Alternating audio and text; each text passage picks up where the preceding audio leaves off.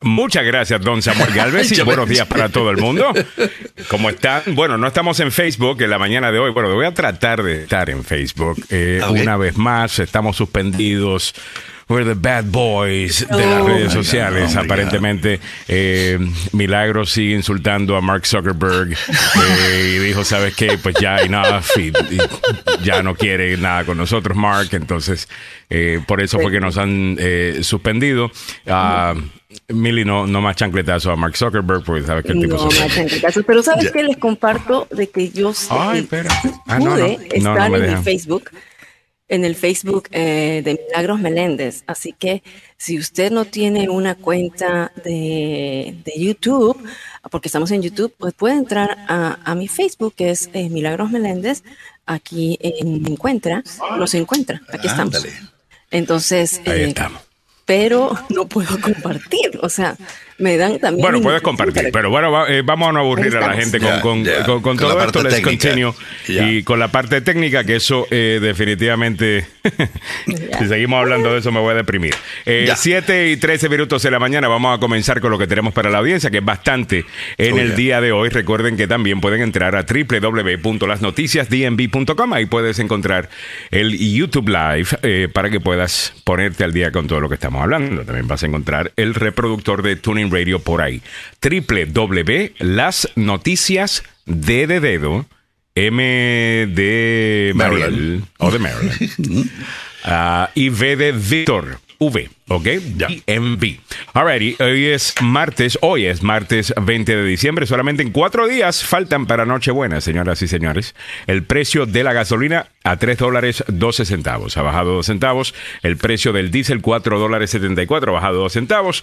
Eh, más tarde estaremos reportando, el eh, haciendo el reporte completo ¿no? de los precios. Pero la noticia de última hora es un terremoto de magnitud 6,4 que sacude a California. En breve nos vamos con lo del comité del 6 de enero que recomienda acusar criminalmente a Trump. Eso usted sabía que venía. Eso realmente pues eh, no es la noticia de última hora, sino este terremoto. A ver, Mili, ¿qué pasó? Bueno, hoy en la madrugada, eh, Alejandro, 2 y 34 para California, que viene a ser para nosotros 5 y 34, ocurrió este, este terremoto de 6.4 de magnitud en la escala de Richter, que tuvo lugar en, cerca de Ferndale, en Ferndale, Ferndale. Ferndale, California, según informó el Servicio Geológico de Estados Unidos. El sismo se produjo en el mar, muy cerca de la costa, a unas 10 millas de profundidad. Como dije, ocurrió apenas hace menos de dos horas y, todavía no han dado mayor información, así que van a estar durante el transcurso del día dando mayores detalles sobre este sismo o terremoto, ya, porque imagínate, 6.4 en la escala de Richard ya es un movimiento telúrico bastante fuerte. Definitivo, o sea, eh, y de nuevo, siempre estamos esperando, ¿no? De Big One eh, allá en California, pero 6.4 no parece ser. Eh, no sé, Samuel, ¿qué dices tú? No, el 6.4 es un, es un sismo bastante fuerte.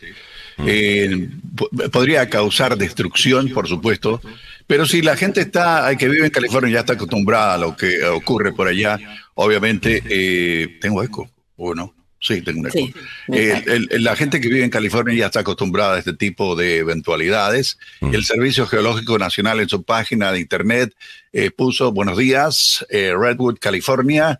Si usted lo sintió fue de magnitud 6.4 a 7.5 millas al suroeste de Ferndale. Esto ocurrió a las 2 y 34 de la mañana. El sistema fue activado y ahí se ve el mapa donde el Servicio Geológico Nacional muestra dónde estuvo prácticamente, eh, ¿qué te digo?, la parte más álgida de, este, este sismo. Así, que fue un sismo bastante fuerte.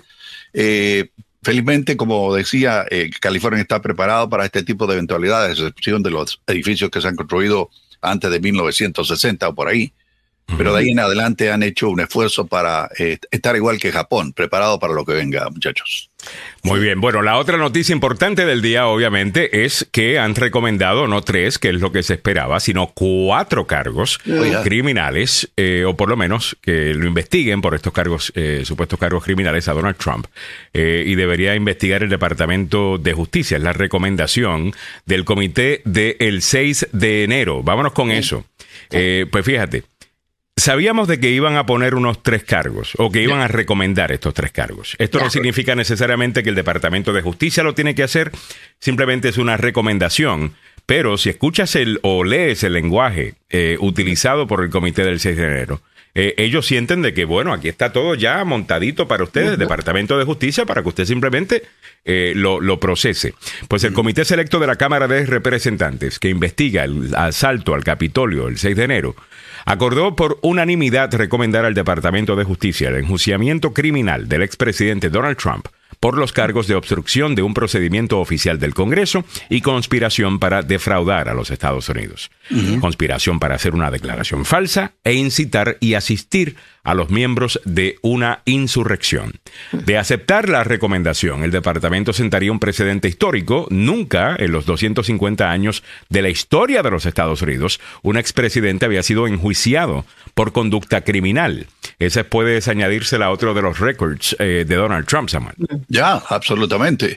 Y todavía estamos, este es el primer paso de una serie de procesos legales que va a estar involucrando no solo a, el, a Donald Trump, sino al resto de su familia. Ayer se, hizo, se hizo presente eh, su abogado, el que estuvo aquí en Washington y que asusaba también a la gente. Aparecieron cuatro, cuatro más, y entre ellos eh, hay uno de ellos que es candidato a ser el portavoz de la Cámara de Representantes, que también está señalado de, de, haber violado la ley. O sea, no, sé. ¿De quién está hablando, Samuel? de McCarthy. De, ¿Y cómo violó la ley McCarthy? Eh, lo que hizo con el presidente, la, trató de convencerlo, no lo logró y después dijo, ¿sabe qué? Forget about it. Y, y, no le puso la atención debida. Pero yo no sé si había roto la ley. Eh, eh, de McCarthy no se había hablado, de quien se había hablado de era Giuliani. este Giuliani y de el, Mark Meadows. y de Mark Meadows. Ah, de esos dos definitivamente algunos estaban diciendo, espérate, ustedes lo que están narrando acá también es romper la ley y no han recomendado eh, que los investiguen o que los procesen criminalmente. Y lo que estaba escuchando en una entrevista ayer en CBS con uno de los miembros del comité era que, mire, lo que nosotros estamos diciendo es que en el caso de Donald Trump, como estábamos investigando y teníamos acceso a mucha información debido al testimonio que nos estaban dando, la evidencia que nosotros tenemos con el limitado poder que tenemos como comité de investigar, como lo podría hacer, por ejemplo, el Departamento de Justicia y un fiscal, al que sabemos que tenemos claro aquí cometiendo un crimen, es a Donald Trump. Pero con Rudy Giuliani y con los otros se necesita un poquito más de información que pueda corroborar el Departamento de Justicia en una mm. investigación formal, algo que nosotros como comité no podíamos hacer y da las explicaciones. Dice, alguna gente no quiso cooperar, alguna gente no se presentó a testificar, alguna gente simplemente tomó la quinta enmienda y un fiscal investigando esto tendría acceso a algunas herramientas a las cuales nosotros no tuvimos acceso. So, por esa razón estamos formalmente diciendo a Donald Trump, no significa que las otras personas no deben ser procesadas criminalmente. Esta es la explicación que dio, eh, ¿cómo es que se llama? el eh, congresista de Maryland. Este, Jamie Raskin.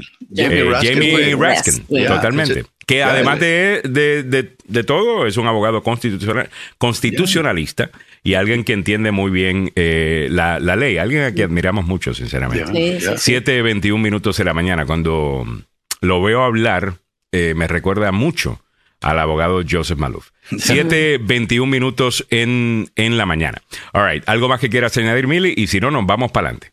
Sí, eh, recordemos que hay investigados cerca, o sea, las personas que están cercanas a Donald Trump que fueron investigados fueron Peter Navarro, ¿no? el ex asesor económico y también el ex asesor em, Steve Bannon. Ya los dos, ya. los dos se han enfrentado a un proceso. Sabemos que Bannon fue sentenciado a cuatro meses de cárcel y se encuentra libre mientras apela la sentencia. Y el juicio eh, contra Navarro va a empezar en enero. Y entonces ahora le falta Mark Meadows y también a Dan Escavino, que es el subjefe del gabinete de comunicaciones. Así que es, un grupo grande, por supuesto, el pez gordo, como le dicen eh, Trump, mm, y lo digo en, sentido figurado, pero también estaba escuchando Alejandro que esto es una eh, situación eh, simbólica ¿no? Porque mm. de aquí a que el Departamento de Justicia le impongan los cargos y de estos cuatro, vamos a ver y vamos a escuchar también al abogado Maluf, que es lo que nos dice, ¿no? Al respecto. Ayer lo vi a Maluf, al abogado en Telemundo y en otros mm. noticieros comentando sobre esto. Bueno, muy bien, estaremos esperándolo a él un poquito más tarde en el show. Bueno, vámonos, hablando del abogado Joseph Maluf, vámonos a la información deportiva. Esto presentado por el abogado Joseph Maluf, la demanda más rápida del oeste. El abogado Joseph Maluf está ahí para usted si ha estado en un accidente de auto en el trabajo o negligencia médica. A ver, Samuel, ¿qué es eh, lo que hay? Eh, básicamente lo que tiene que hacer usted después de un accidente, y eso lo hemos dicho en repetidas ocasiones, y hemos estado hablando con el abogado Joseph Malouf de los accidentes peatonales aquí en la capital de la nación, mano, y es mm. verdaderamente triste porque el más reciente fue uno de los nuestros.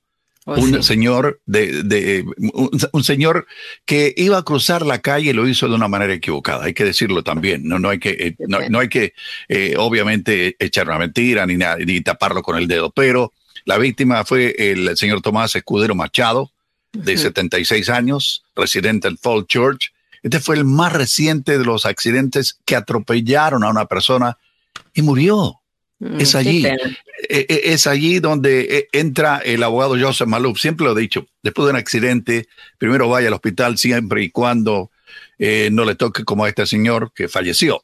Vaya al hospital y después dele una llamada al abogado Joseph Malouf al 301-947-8998.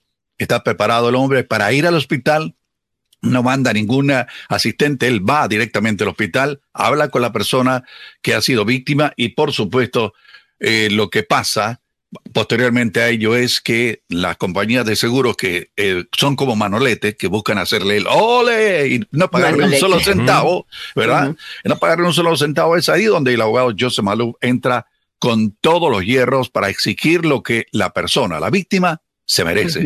Así que por favor, eh, no lo, no lo eche el saco roto. Siempre tenga a mano este número telefónico. Es el 301-947-8998. 301-947-8998. Ahora sí. Vamos a los deportes por fin.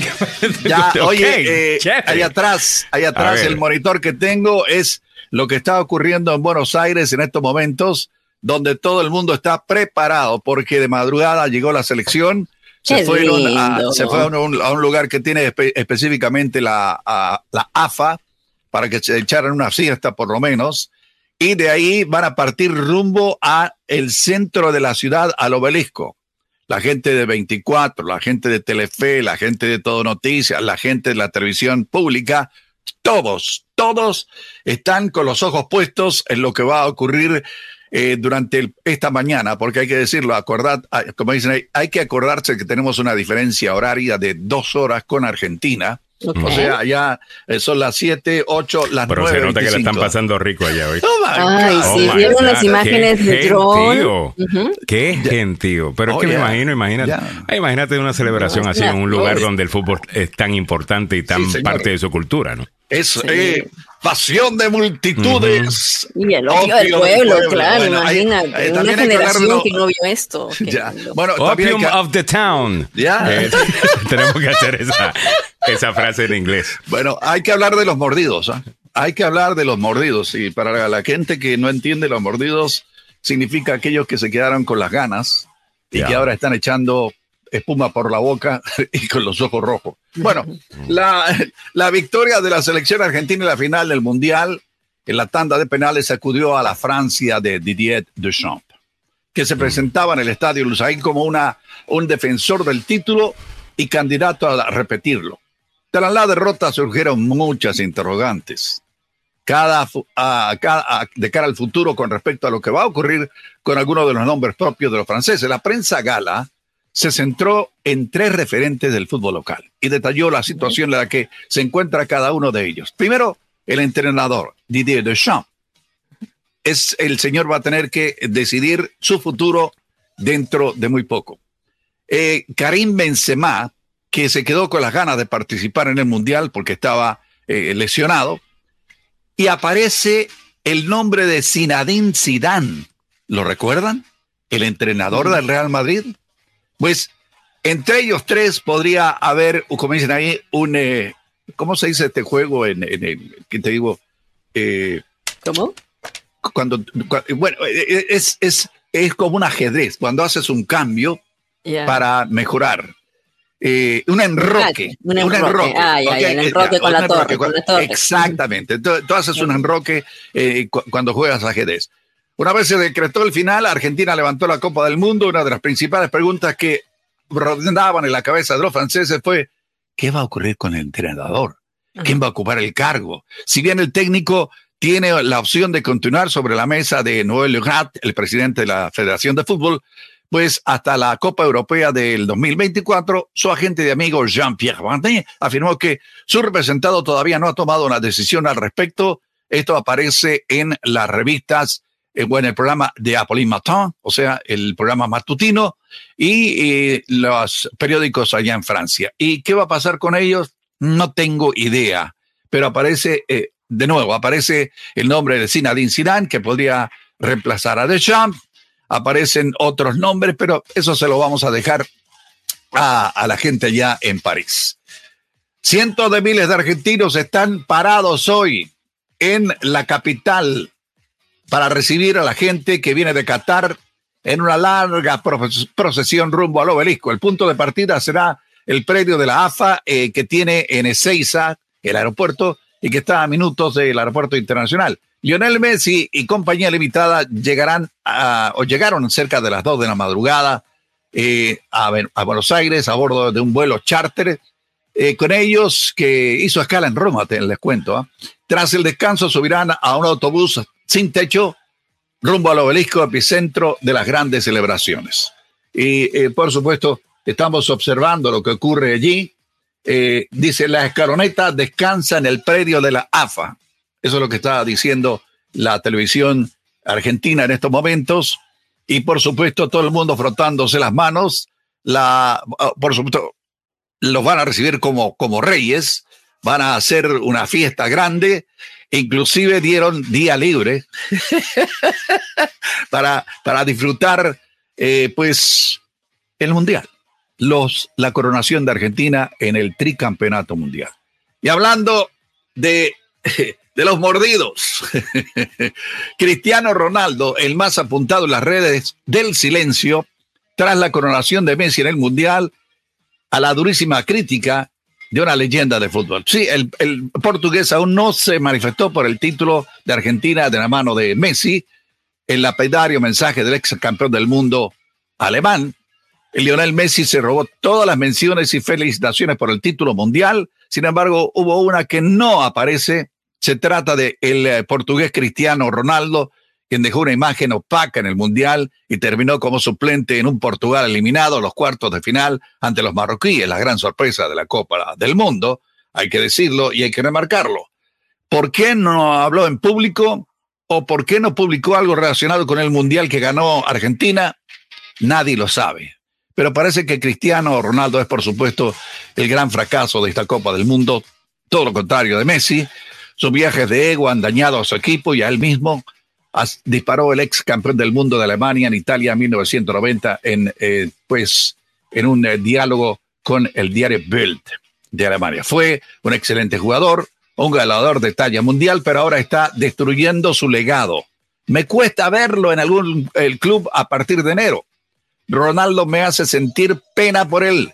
Esto lo dijo Lothar Mateus sobre Cristiano Ronaldo, quien ante Ghana se convirtió en el primer futbolista en anotar en cinco Copas Mundiales. Sin embargo, luego terminó perdiendo la titularidad y enfrentando con varios integrantes de la plantilla. Y ahora el ex entrenador Fernando Malcosta también está, bueno, tratando de digerir la amargura. El futuro de Cristiano Ronaldo todavía no está claro. No tiene club luego de su polémica salida del Manchester United y de momento se entrenó en el predio del Real Madrid tras un permiso especial que le brindara el presidente Florentino Pérez. Cosas que pasan en el fútbol, mi querida amiga, mi querido amigo, donde los triunfadores sonríen de oreja a oreja, pero los amargados y los eh, que criticaron en algún momento a la selección argentina Tienen que tragársela, querido.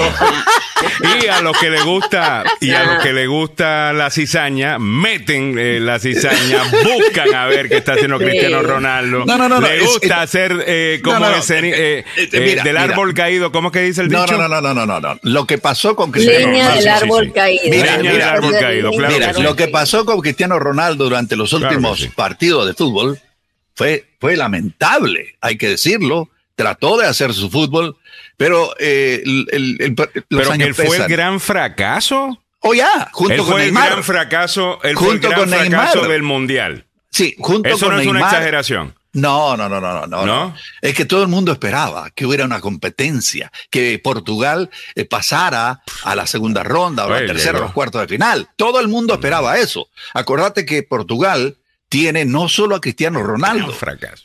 Sí, no. sí, fue un fracaso. Eso lo dice la revista no, Bill no, la re y, y, dos periódicos franceses. Pero ah. sí, pues es, es, es, la novela, es la novela que sigue, ¿saben?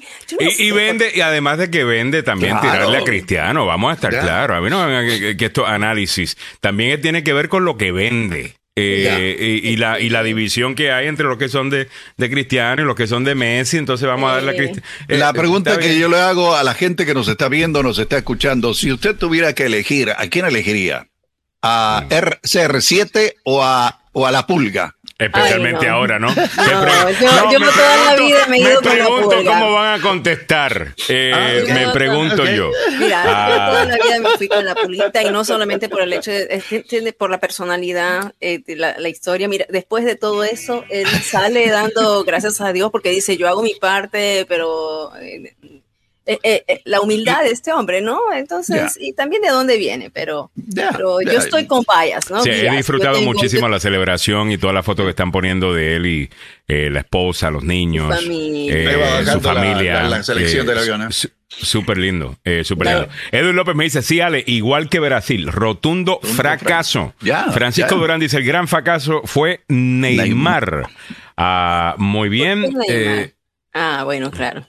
Ya, se quedaron, se sea, quedaron fuera. Se quedaron fuera. Los que se quedaron Pero fuera eh, están, eh, están mordidos todos. ¿ah? Están- Están amargados, hay que decirlo. Eh, pero eh, el- hay que disfrutar el fútbol y, y esto lo hacemos. Este es un disfrute, hermano. For- forget about it. Eh, le recordamos, le recordamos que también ¿no? dentro de este paquete de informe deportivo tengo Ay, que hacer un informe del tránsito vehicular. la actividad en las carreteras de la capital de la nación complicadas a esta hora de la mañana, la 495 le contaba a la altura de eh, Clara Barton Parkway. Ahí hay escombros tirados por el camino. No sabemos qué tipo de escombros es, pero tenga cuidado porque se puede llevar las llantas, hermano.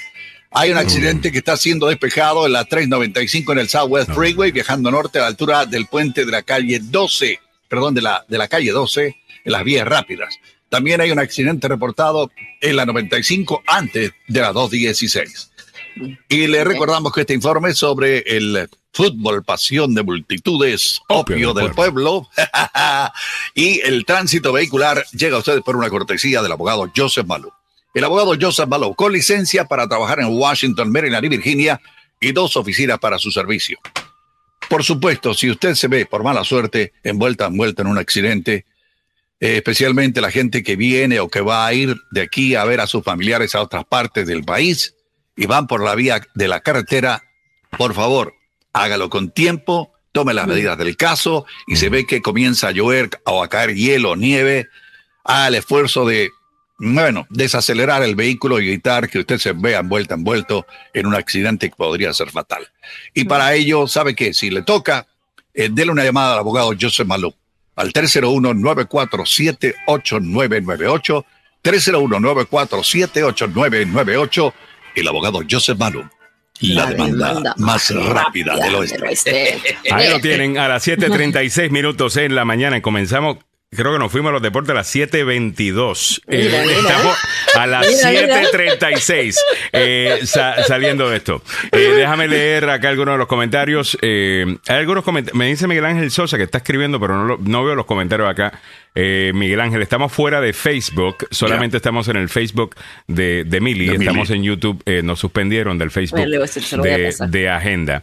Daniel Solís dice, buenos días, el gran fracaso fue Brasil, Alemania, Inglaterra, creo que Portugal, con el equipo equipo que tiene no podía hacer más sin su comandante en cancha. David Guadrón dice buenos días, no los pude encontrar en Facebook Live, hemos sido eh, suspendidos. Orlando Roca está por ahí. Saludos Orlando, gracias por la sintonía. Eh, Francisco Durán dice no, Samuel jugó muy bien Marruecos, solo le faltó una ayuda de unos penaltitos. Eh, unos penaltitos, unos penalitos. Luis eh, dice que miras bobo, que miras bobo, anda para allá bobo hablando de, de, Messi. de, Messi. Para mí es Neymar con una gran institución del fútbol como es Brasil. Eh, Gladys Espejo dice disfrutar hablando mal de Ronaldo, de Neymar, no, pobre humanidad. me parece muy bien. Y y es lo que ya, es lo que le gusta a la gente. 7.37 minutos en la mañana. Alrighty, vámonos con los precios de la gasolina y el diésel. Estas son las buenas noticias del día. Estamos notando que siguen de que siguen bajando, y esto definitivamente que es una buena noticia. Próximo estaremos hablando del título 42 que se queda por ahora gracias a un favorcito que le está haciendo la Corte Suprema al ah. presidente Biden. Ah, eh, esto es medio confuso, yo entiendo, porque usted dirá, pero el título 42 era de la era de Trump y habían dicho que no era eh, necesario tal cosa así, pero nadie quiere lo que viene. Mm, si lo tumban, es la realidad del caso. Eh, bueno, lo vamos a estar comentando en breve. Déjame ponerte rápidamente al día con los precios de la gasolina. A nivel nacional, está bajando, ha bajado dos centavos. Esto presentado por el abogado Carlos Salvado, salvadolaw.com. Ser acusado de un crimen puede tener consecuencias graves sobre su estatus migratorio. Yo soy el abogado Carlos Salvado y sé cómo ganar en corte. No se declara culpable antes de hablar conmigo. 301-933-1814 abogado Carlos Salvado presenta los precios de la gasolina a nivel nacional. Ha bajado dos centavos, 3 dólares 12, lo que estás pagando ahora en DC. 3 dólares 42 en Maryland, 3.13 en Virginia, ya pasamos los 3 dólares, estamos en 2 dólares 98 centavos, ahí ha bajado 2 centavos, pero Maryland viene bajando bastante rápido también. Ahí bajó 4 centavos. En Texas, el lugar más barato actualmente, 2 dólares 60 centavos. Terminamos con el reporte y ya mismo comentamos. El diésel a nivel nacional, 4 dólares 74, ha bajado 2 centavos. En DC, 5 dólares 23, ha subido 2 centavos. En Maryland, ha bajado 4 centavos. Ahora estamos por debajo de los 5 dólares, ya estamos con Virginia, en donde estamos pagando Maryland 4 dólares 98, mientras que en Virginia 4 dólares 89. Ahora sí, Samuel, ¿qué quieres comentar? Eh, no, no, Frederick, en el Costco está a 2.97, mano. La gasolina regular está baratísima. Está barata. Eh, no, hay algunos lugares también en Montgomery County, eh, ya noté que están cerca de los de, los 3 dólares o por debajo de los 3, donde siempre está cara allí en Rockville, en, especialmente cuando te metes allá para Bethesda, para allá, oh, para áreas. Te clavan, te clavan. Sí, sí. y la, y la frontera con, Washington también. pero, pero en, Stafford, en Stafford, antes de que, de que bajara a menos de 3, ya en Stafford la gente estaba pagando 2.90 y tantos, así que eh, ah. ya, un pasito por ahí, llena tu tanque y de pasada. Eh, eh, yo no sé si ustedes hacían eso en Perú, que llevaban las galoneras, llevaban las galoneras y nosotros llevábamos galoneras y llenábamos los, los, tanques cuando hacía. Galoneras es, que, es un contenedor, ¿no? Contenedores. Sí. Así que, bueno, ya, ya, están, ya están conectándose más gente, les estoy mandando en sus privados, así que gracias y ah, sigan compartiendo para poder estar todos en Facebook también. Mira, Rocío Delgado dice, en Costco de Chantilly, 2 dólares 88 están pagando por allá. En Rockville, zona de gente rica, allá hay mucha plata totalmente. si Vega dice, buenos días, mi gente de la agenda. Claudi Carr está por ahí, saludos Claudi, buenos días amigos. Eh, 2.99 en Rock, mírate, en Liberty Gas. Esa es la que tienes que pagar cash, ¿correcto? Ah, ahí en el downtown de Rockville. Qué bien. A ah, Gui Castillo dice gracias Mili, que ya se ha conectado. Dice Gui también cierro. ¿Por qué son tan amarillistas? Siempre tiene que existir un ganador y un y perdedores. Ese es el juego eh, mismo. Eh, dice, en fin de semana tuve la oportunidad de ver una movie de Netflix basada en, una, en un caso real, Critical Thinking, 1996, Miami, Florida. No la he visto, Isa, ¿de qué se trata? Cuéntame. cuéntame. Ángel Castro dice, Cristiano es un buen jugador, pero le tocó competir con el mejor dentro y fuera del planeta, el gran Leonel Messi. Es la, es la realidad, ¿no? Eh, pero qué buen momento, ¿no? Disfrutar de ambos jugadores. Porque ambos, en, en, cero, que le han dado mucho, pero es ya vende más dividir, digo yo. Mm. Ah, pero bueno, vamos caminando para adelante con lo que está pasando en la frontera. Mira, Samuel, ayer parece que le han regalado algo al presidente Biden, porque mira que él no quería esto. Este es un juego político que tiene que, por un lado, tiene que actuar como que no le gusta el título 42, pero sabe que muy bien, que se lo levantan, lo que se viene por ahí no le conviene. Y el título 42 se queda por ahora. La Corte Suprema suspendió su terminación. La Corte Suprema de Justicia suspendió temporalmente la terminación del título 42, la norma que ha permitido procesar y expulsar expeditamente a las personas que buscan asilo a llegar a la frontera utilizando el tema de COVID como, que le falta esta nota, utilizando el tema de COVID eh, como justificación. La decisión se conoció solo un par de horas después de que un grupo de 19 estados con administraciones republicanas le pidió a la Corte Suprema de Justicia que frenara de inmediato la terminación de la norma. Los fiscales generales de Arizona, Luisiana, Missouri, Alabama, Kansas, Kentucky, Alaska, Mississippi, Montana, Nebraska, Ohio, Oklahoma, Carolina del Sur, Texas, Tennessee, Utah, Virginia, West Virginia y Wyoming radicaron ante el Tribunal Supremo el requerimiento a solo un día para que entrara en vigor la terminación de la mencionada norma. Esto me parece una buena noticia, sinceramente, para Joe Biden, que se estaba preparando para lidiar con el incremento en, en la frontera y no se veía que iban a poder hacer mucho, porque tampoco es como que se iba a pasar una ley para darle algunas herramientas a la administración. Entonces esto iba a ser una bonanza para los republicanos de titular tras titular e mm. imagen tras imagen de la frontera, pues básicamente ah, llena de gente. Ah, esto es una buena noticia políticamente, ¿no? Ya, y hay que recordar que mañana iba a expirar eh, el título 42, pero la Corte congeló de forma temporal su anulación. Esa es temporal y dio las partes eh, ayer para que entreguen su postura antes de decidir si permite que se mantenga en pie mientras las Cortes en menor instancia resuelven el caso. Mm. Mientras se prosigue esta fase de litigio, continuamos nuestros preparativos para gestionar la frontera de una forma segura, ordenada y humana. Cuando el título 42 quede desechado, así lo dio a conocer el Departamento de Seguridad Nacional. En el escrito, la oficina urge también al Congreso a que suministre los fondos pedidos para la seguridad en la frontera y para aplicar una política migratoria que ha presentado y ha sugerido el presidente Joe Biden. Así que, eh, eh, y hay que decirlo, este título 42 entró en vigor en marzo del 2020, cuando eh, la administración Trump permitió que este, las personas que venían a, cruzar la frontera y solicitar algún tipo de ayuda legal para conseguir eh, entrar al país, le dijeran no, porque estamos en una pandemia. Así que ahora no sé qué va a pasar. La verdad, las cosas que yo no sé qué va a pasar. Eh, no sé cuánto tiempo pueden mantener en suspenso este título, eh, digo, mantener este título 42 y cuándo podría mm, ser levantado. O sea, ¿de aquí a cuánto tiempo? Esa es la pregunta. Eh, lo que han sometido, y eso de repente nos van a decir los abogados, es un mecanismo que se llama injunction, ¿no? Que es, oh, este, es el injunction que viene a ser una, una parada temporal mientras que se resuelve el caso, porque inmediatamente eh, cuando el presidente Joe Biden dijo que iba a acabar con este título 42, que con esta normativa, ayer yo estaba con una persona que me dice, pero ¿qué es el título 42? Nosotros lo decimos, nuestra audiencia lo, lo, entiende, eh, pero el común no sabe de lo que estamos hablando. Cuando hablamos de título 42 hay una confusión y que si conviene o no conviene levantarlo, ¿no? Entonces, eh, a este punto... Pues vamos a eh, explicarlo. Eh, vamos a esa explicación. ¿Qué sería entonces el, título, 42? El título 42 es una normativa de salud pública que se estableció hace muchos años para que se pudiera, o sea, para que se limitara la entrada de inmigrantes cuando hay una cuestión de salud pública ocurriendo en el país.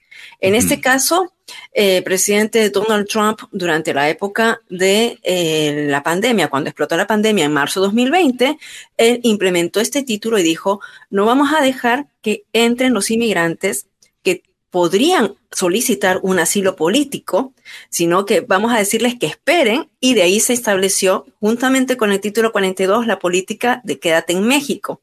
O sea, si tú tienes un caso de asilo político pendiente, que podría ser eh, que podrías tú a, obtener este beneficio. Entonces, el gobierno de Donald Trump acordó con el gobierno de México que esperaran por resolver su caso en México. Eh, eh, entonces ahí hubo, y hubo un intercambio, incluso eh, el gobierno les daba, cuando ya hubo las vacunas, les daban vacunas y todo eso. Mm, hubo ese intercambio. Eso. Ok, volviendo al título 42, so básicamente, es como justificación, tenemos una pandemia en este momento, tenemos que proteger a la ciudadanía estadounidense, no vamos a permitir que nadie entre, aunque usted tenga un pedido legítimo ¿Mm? de asilo político, usted va a tener que esperar, porque fíjese que en este momento no estamos aceptando a nadie por la pandemia. cuando la realidad del caso es que no quería aceptar a nadie. Esa es la cosa. y lo iba, iba a utilizar el título 42 porque por un lado, y esta es la hipocresía de ambos lados. Así es. Esta es la hipocresía de ambos lados. Por el lado republicano, el COVID no es gran cosa. Dejen estar exagerando.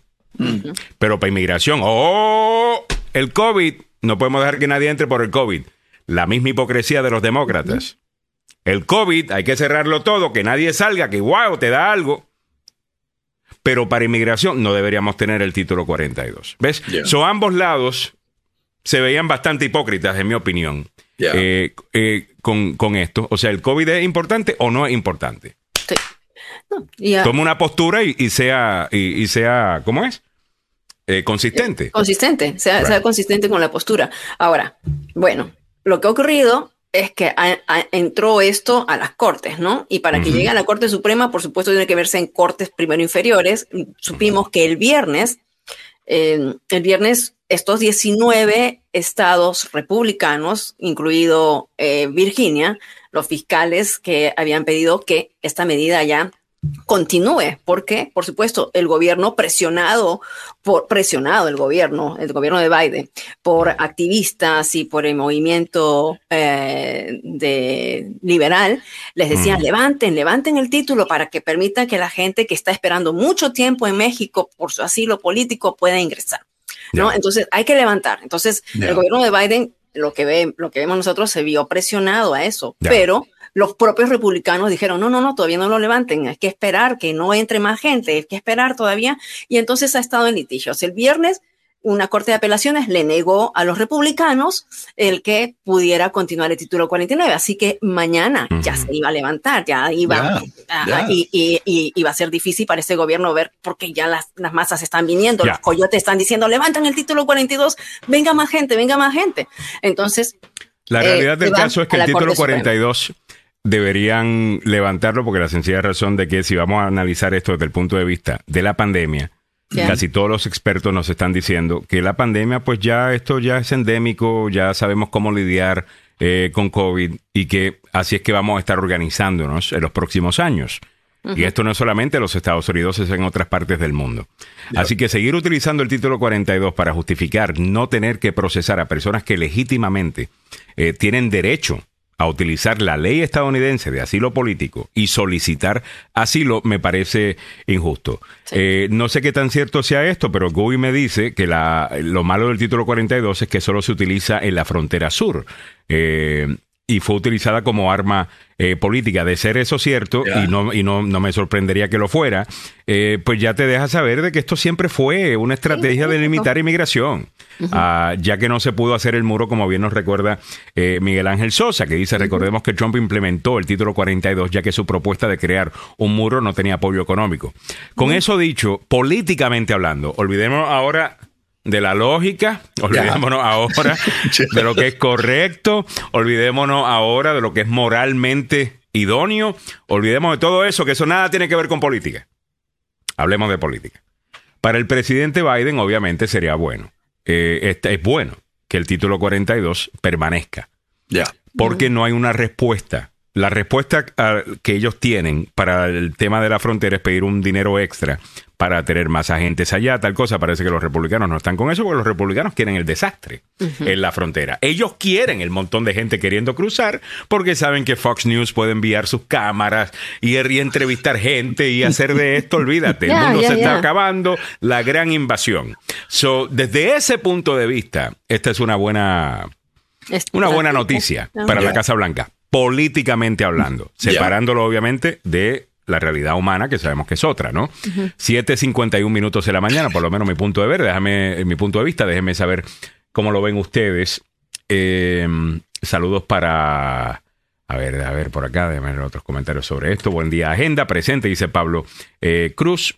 Eh, dice Gui Castillo, lo malo del título que se lo leímos ya, que solamente lo utilizan en la frontera sur eh, con los Estados Unidos. Isa Ortega Castillo dice, jóvenes enfrentando presión de malas decisiones. Un maestro ya cree que cree en sus alumnos y un campeonato de ajedrez. De eso se trata la, película que me has mencionado. Ok, perfecto, lo voy a estar, lo estar viendo. Ahora, 7.52 minutos de la mañana. Vámonos con otras cosas que tenemos para la audiencia. Eh, no sé si escucharon esta noticia de una madre que está haciendo, esto está de madre, esto está, esta doña Dios. está siendo procesada. También tenemos que hablar de Harvey Weinstein, eh, que fue hallado culpable. A ver, tengo tiempo, tengo tiempo para hacer las dos. Pero escuchen esto. Una madre enfrenta cargos después de presuntamente acosar cibernéticamente a su propia hija. Esta mujer de Michigan, que fue acusada de delitos graves esta semana por su papel en un elaborado plan de pesca de gato que tenía como objetivo a su propia hija, o sea, catfishing le llaman que luego trató de culpar a otros eh, adolescentes. Kendra Gail Licari, de 42 años de edad, de Mount Pleasant, fue arrestada y acusada el lunes de dos cargos de acechar a un menor dos cargos de usar una computadora para cometer un delito y un cargo de obstrucción de justicia, informó The Morning Sun. El caso contra Licari es la culminación de una investigación de un año que comenzó con una denuncia de diciembre de 2021 ante Bill City Schools de que la hija de Licari y su entonces novio estaban siendo acosados cibernéticamente. El acoso supuestamente comenzó a principios de 2021, dijo el fiscal del condado de Isabela, David Barberry, el, eh, al mediodía el lunes. Eso, lo, ah. eso lo, comunicaron el lunes, entonces. Ok. En el momento en que se hizo el informe, Licari estaba empleada por Bell City Schools como entrenadora de baloncesto femenino. Mm. Bueno, Licari finalmente fue identificada como la culpable a fines de la primavera cuando los analistas del FBI identificaron sus direcciones IP como las utilizadas para enviar los mensajes crueles. Barberi dijo a The Morning Sun que su oficina había compilado desde entonces 349 páginas de textos y correspondencia en las redes sociales que implican a Licari en contra de su propia hija. Qué oh. terrible. Mira, la una, joyita. Y, lo más interesante, por supuesto, todos quieren saber y por qué lo hizo, ¿no?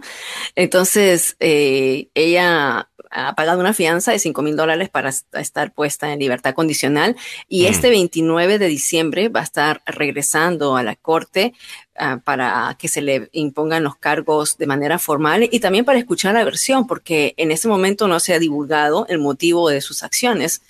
¿Y qué, qué, qué llevaría a una madre a hacer esto? ¿no? Lo único que yo pude sacar un poco de, ya un poco de conclusión, cuando tú haces un poco de, novela en la cabeza. Yo digo, de repente esta señora pues no quería que estuviera con este chico y que no quería que estuviera con el novio, eh, y eh, entonces, pero de ahí atacar a tu propia hija de, con, con eh, cyberbullying, como, o sea, no sé, me parece muy macabro, Yo creo que es hasta más normal de lo que alguna gente piensa. ya, ya. Hay mucha gente que tiene mala relación con su mamá, muchas mujeres que tienen mala relación eh, con, con, su mamá. Yo sé que muchas veces no se habla de eso, pero eh, la, la realidad del caso es que ya. Con una ah. mamá normal no sucede. O sea, una mamá normal. Bueno, obviamente con una mamá normal no, no sucede, obvio. Eh, por Dios, o sea, esta gente está. Pero para que veas. Sí, no, hay de todo, ¿no? Hay de, todo. Hay de todo. ok, hablando de que hay de todo, condenan a tres pandilleros por apuñalar a un adolescente 100 veces y quemar su cuerpo en Maryland. El cuerpo quemado de Jackson Pineda Chicas, un joven de 16 años de Falls Church, Virginia, fue hallado en un área boscosa de Fredericksburg, Virginia, un jurado condenó a tres hombres en el brutal asesinato de un adolescente en Maryland en marzo del 2019, de acuerdo a la oficina del fiscal de Estados Unidos para el distrito de Maryland. José Domingo Ordones Someta, de 33, y residente de Landover Hills, Maryland.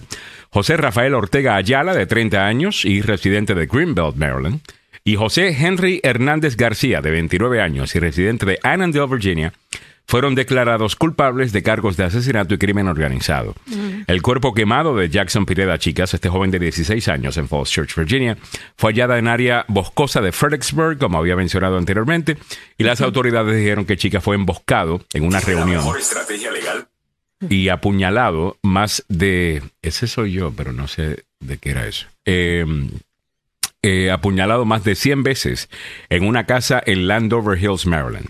Desecharon su cadáver en el condado Stafford, en Virginia, y lo prendieron en fuego. Las autoridades dijeron que los acusados eran miembros de una filial de la MS-13. Mm. Según los fiscales, creyeron erróneamente que, la, que, erróneamente, perdón, que la víctima estaba mm. cooperando con la policía. Cada acusado enfrenta cadena perpetua obligatoria en prisión. 16 años. 16 años, qué terrible. el chamaquito y mira cómo murió. Pero mira, como dicen, ¿no? Creyeron que estaba cooperando con la policía y fue una, un acto errado, o sea, erróneamente pensaron que estaba traicionándolos y los matan de esa manera. Increíble. Eh, Edwin López, algunos comentarios, dice, parece de 60 esa señora, la que estaba acosando a su propia hija. Ah. Henry Molina dice, es increíble la cantidad de gente que está entrando. La eliminación del título 42 incrementaría la cantidad. Tienes razón. Mario Garay dice, se quería tirar al novio de la hija. ¡Qué sucia! Eh, Henry Molina, esta situación aprovechada por los coyotes.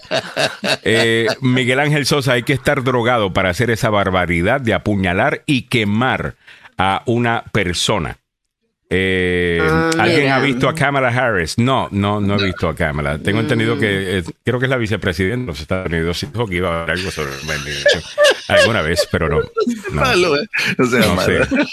Tengo entendido que eso es. Me dicen. Te dicen. Me, informan que es vicepresidenta. Eh, y que el tema de inmigración supuestamente es lo que... Estaba, eh, era lo único que, le asignaron. En lo que se iba a enfocar. Eh, tengo entendido, tengo entendido.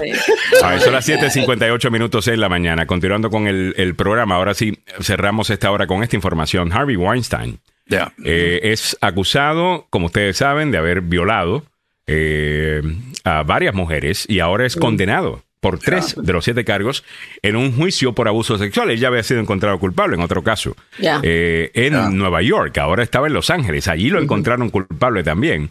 Y la foto de su rostro ah, cuando escucha al jurado decir culpable, eh, yo creo que lo dice todo. Eh, un hombre tan poderoso que abusó tanto de su poder. Ahora, mira, ahí a sabiendas de que lo más seguro va a morir en la cárcel.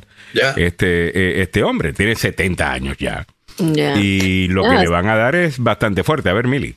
Sí, bueno, lo que sabemos es que él en este momento ya está en prisión, enfrentando, como dijiste tú, eh, pena por otros casos de 20 años de, prisión. Pero lo interesante aquí... En, esa foto, sí, sí, no se le ve súper acabado.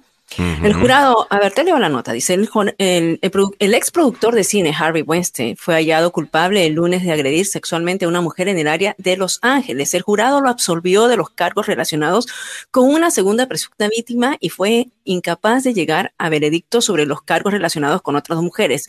Quiero hacer hincapié que le habían puesto siete cargos, de estos siete cargos lo acusaron de... Eh, de cuatro, eh, de cuatro, o sea, lo, exoneraron en, los otros.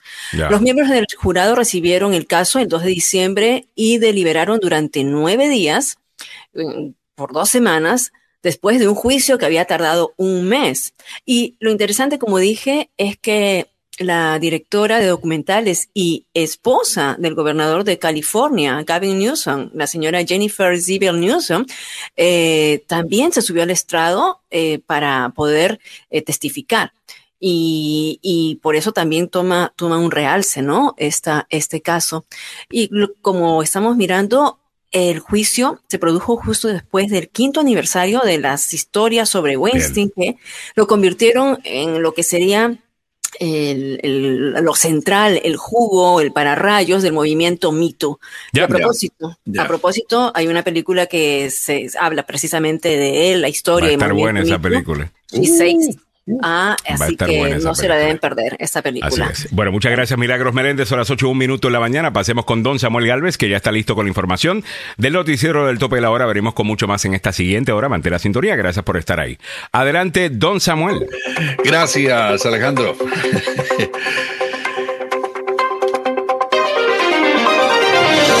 El respaldo habitual del Partido Republicano, o lo que queda de él, a Donald Trump, se mantiene en silencio después de la referencia criminal ayer. Líderes del norte de Virginia dijeron no al impulso del gobernador Youngkin para eliminar el impuesto en los vehículos. En nuestra América Latina, el presidente Andrés Manuel López Obrador ratifica la disposición de México a conceder asilo político a la familia de Pedro Castillo. Muy buenos días, les saluda Samuel Galvez y aquí el detalle de la información. El Partido Republicano apoyó rápida y enérgicamente a Donald Trump en las horas posteriores a que los agentes federales incautaran los documentos clasificados en su propiedad en la Florida durante el verano. Cuatro meses después, ese sentido de intensidad y urgencia había desaparecido, al menos por ahora, después de que el Comité de la Cámara de Representantes votara para recomendar que el Departamento de Justicia presente cargos penales en su contra. Los principales republicanos evitaron en gran medida la referencia criminal histórica de ayer, mientras que otros presionaron para opinar y ofrecieron defensas silenciadas o simplemente ninguna. Un ejemplo de ello, el gobernador del estado de Maryland, Larry Hogan, un crítico de Trump, que sugirió que el expresidente probablemente se benefició, al menos políticamente, de la búsqueda del FBI en su casa en la Florida durante el verano, dijo que Trump fue al menos en parte responsable de lo que ocurrió en el Capitolio. Ningún hombre está por encima de la ley, dijo Hogan, poco después de la votación del comité. Las respuestas divergentes son una señal de lo rápido que ha cambiado el panorama político para Trump, ya que enfrenta una nueva amenaza legal y presenta una tercera candidatura a la presidencia. Es un cambio marcado por un partido que se ha definido sobre todo por su lealtad incondicional a Trump bajo cualquier circunstancia durante los últimos seis años. Ahora viene la parte más complicada. ¿Qué va a pasar después de que el Departamento de Justicia tome medidas sobre el asunto. Estaremos pendientes. En el ámbito local metropolitano, este año el gobernador Glenn Youngkin del estado de Virginia promulgó un proyecto de ley que permite a los gobiernos locales dejar de cobrar a los habitantes del vecino estado un impuesto anual sobre la propiedad de un vehículo.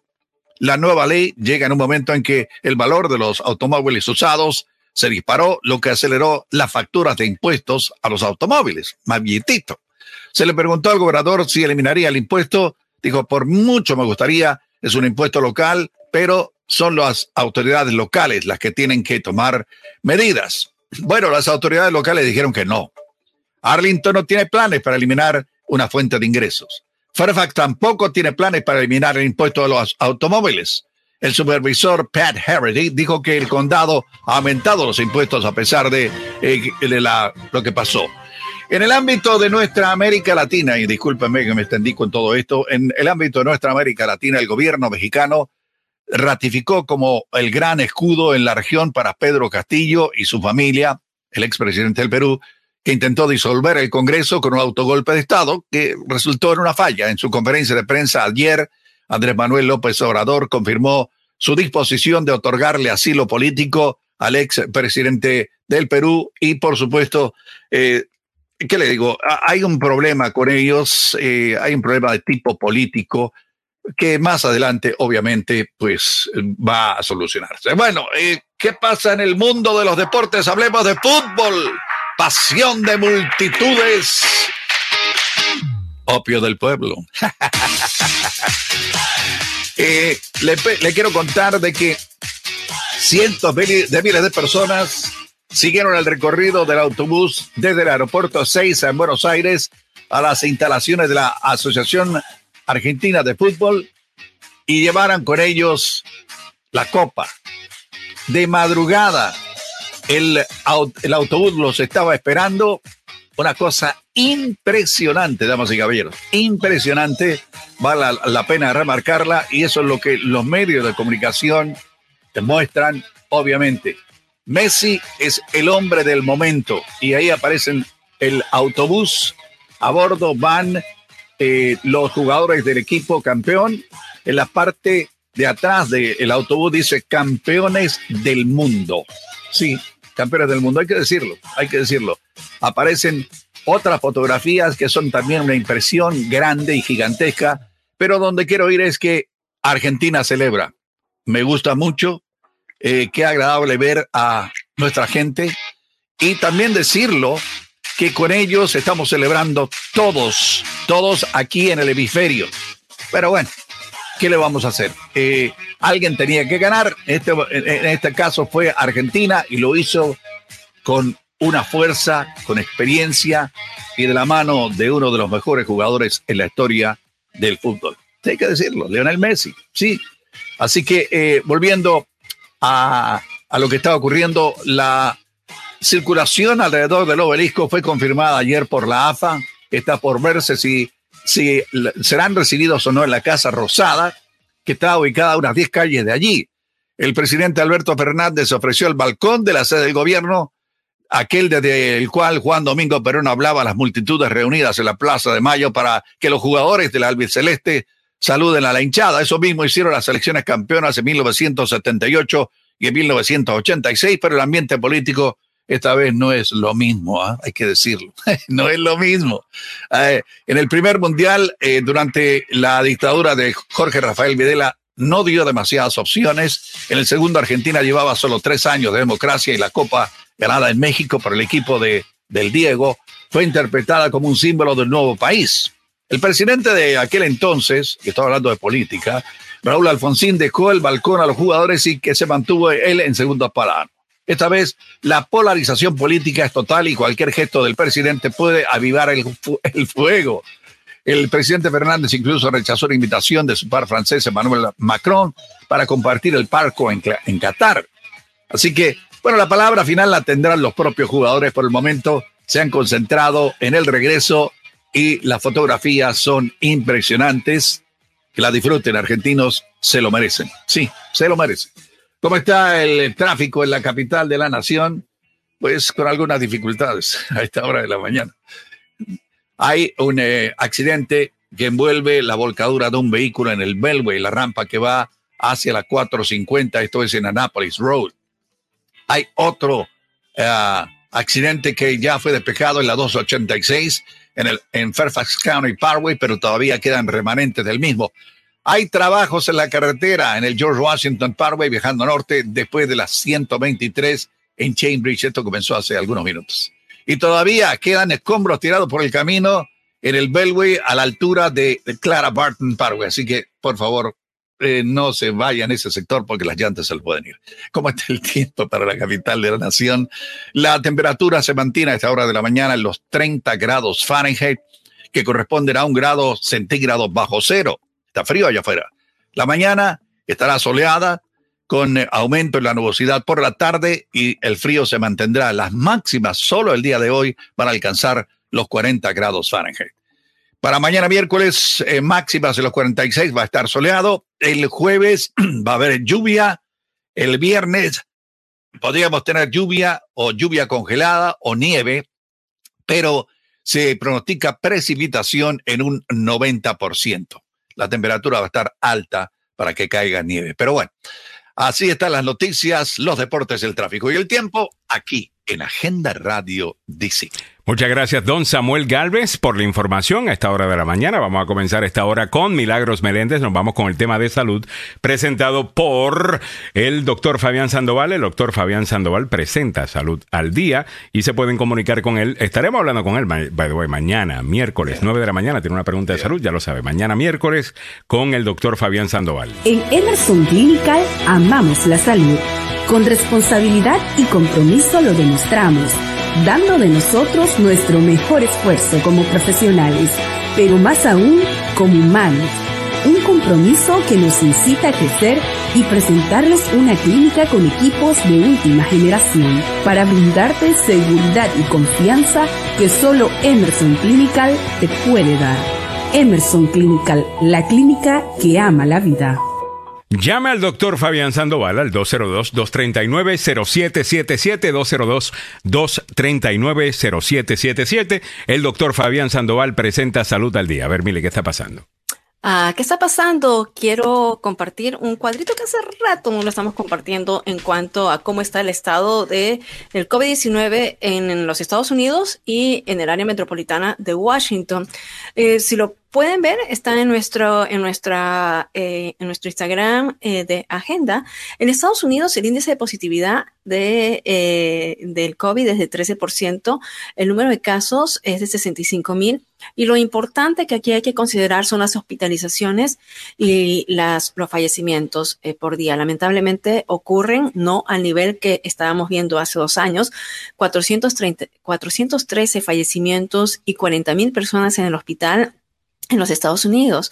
Pero si vives en Maryland, estamos hablando de siete fallecimientos de, en promedio diario y 896 personas que están hospitalizadas a causa del COVID.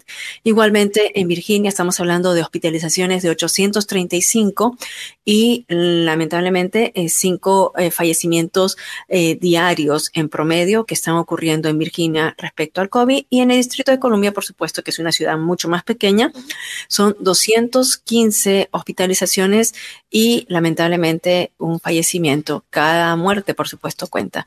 Y hablando de eso, es que eh, los hospitales están enfrentándose a la tripledemia, como estamos diciendo desde hace rato, y esto está ocasionando que también estén escasos los medicamentos para los más pequeñitos. Ya Walmart y CVS están limitando la venta de los antibióticos y de los medicamentos que son eh, over the counter, como le dicen, sin, receta médica, eh, los antibióticos con receta médica, por supuesto, y los, los otros que son para los cuidados de resfriado y eh, estreptococos y otras. otros virus más que están ah, atacando a los niños, les están diciendo que compren solamente limitados estos medicamentos porque los anaqueles están casi vacíos con eh, tantas, tanta, tanta demanda de estas medicinas. Y esto porque los niños están siendo afectados por el RSV, es un virus sensitial eh, respiratorio, también por la influenza y por supuesto por el flu, también igual que los adultos. Y bueno, hablando del COVID-19, hay ciertos síntomas que son clásicos del COVID-19, pero ¿sabes sobre algún otro síntoma que es como la lengua vellosa? O dedo de COVID. Yo no sabía esto, Samuel, y me daba una gracia, o sea, ¿de, qué se trata?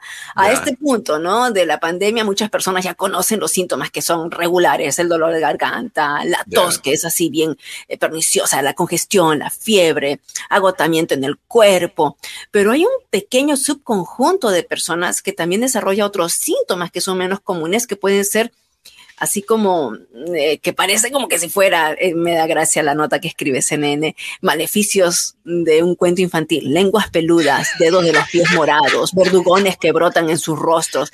Y ¿Pero es cierto o no? Es cierto, es cierto, y lo vimos ah. con el primer COVID y también siguen manifestándose. Ahora, las lenguas peludas, que le llaman, o las lenguas vellosas, son las lenguas que a veces se presentan con ciertos, eh, con una capa ¿no? Dicen con, una capa de, bacterias y las tienes como blancas eh, y por supuesto tú pierdes el, gusto también por ello, pero se parece como que si tuvieran vellos según eh, algunas personas han mostrado esto. Por supuesto que al principio era la pérdida del gusto y el olfato, que eran un signo inquietante, ¿no? Pero ahora también, eh, también otro de los síntomas es que se interrumpen los ciclos menstruales. Este es un efecto secundario en las mujeres que eh, eh, están informando específicamente si, si se han vacunado. Entonces hay una variación en ello.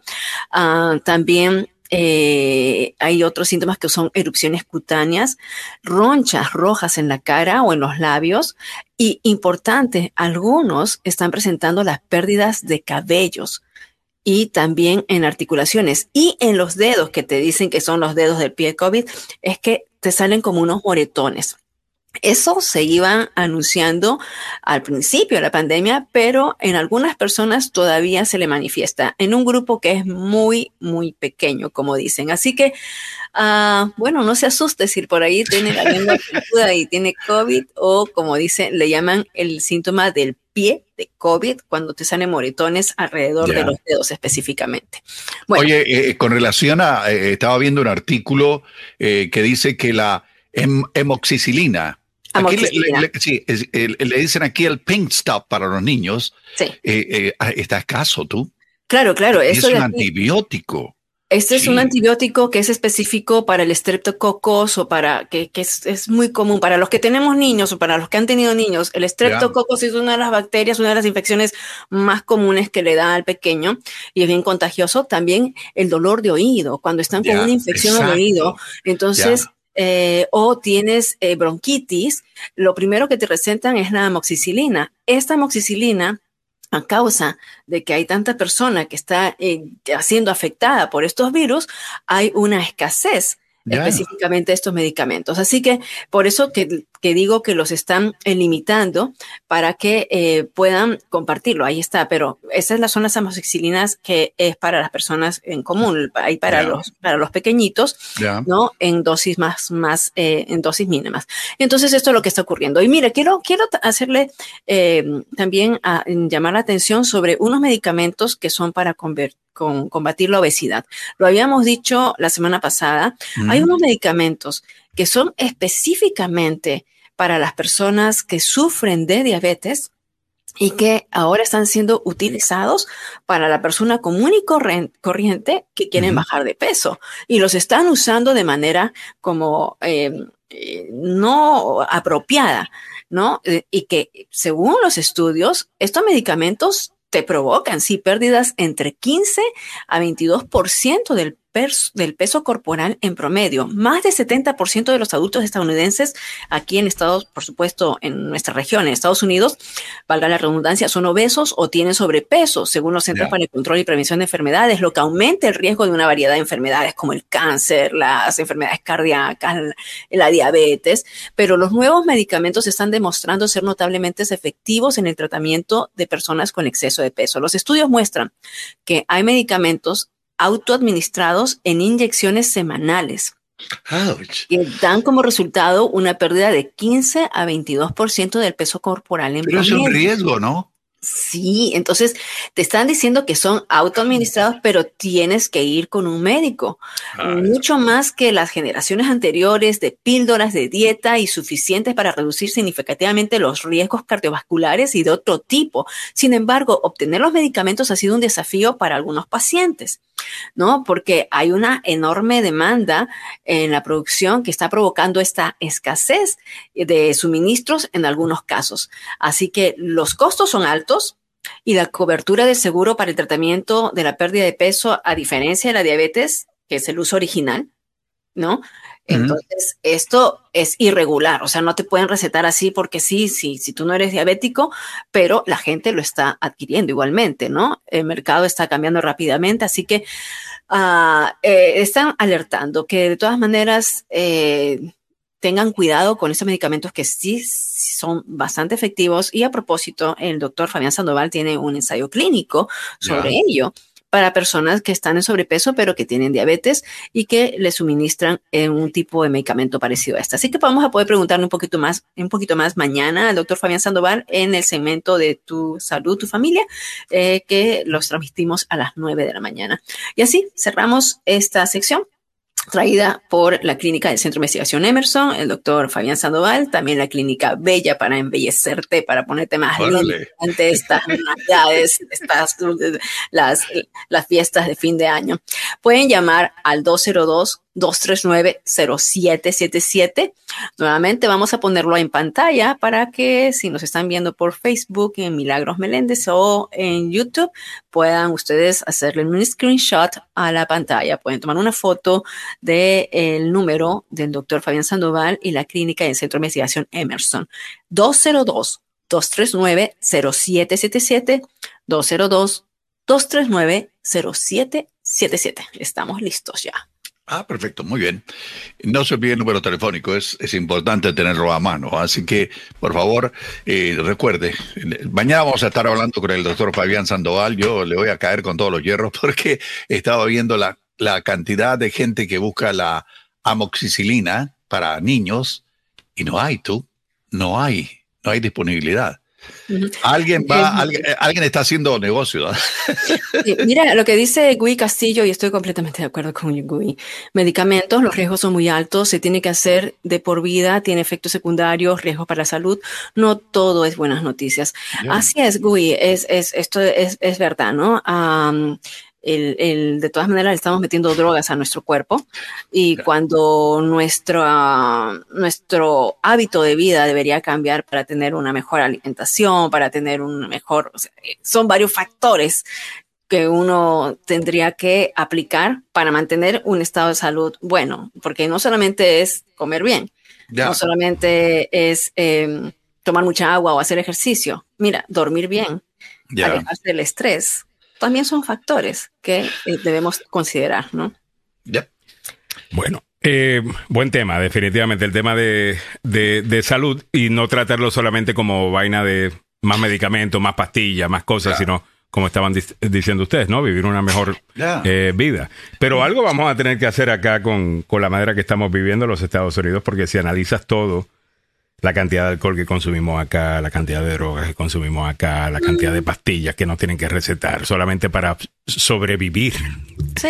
No sé, como que se hace mucha plata y todo acá, pero como que hay, como que está faltando algo. Hay mercado. Eh, no, no, y que está faltando algo. O sea, a lo mejor, pues, tener un montón de plata no lo es todo.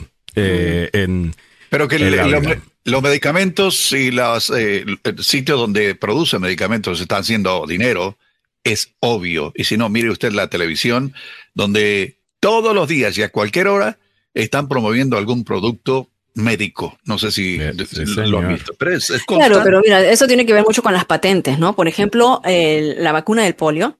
La vacuna del polio, los que crearon la patente de la vacuna, los que crearon la vacuna del polio eh, se negaron a vender una patente. Entonces, esas eh, tuvo tanta efectividad para acabar con el polio. Lo mismo con la insulina. Es ya, es, eso es vergonzoso lo de la insulina, mano.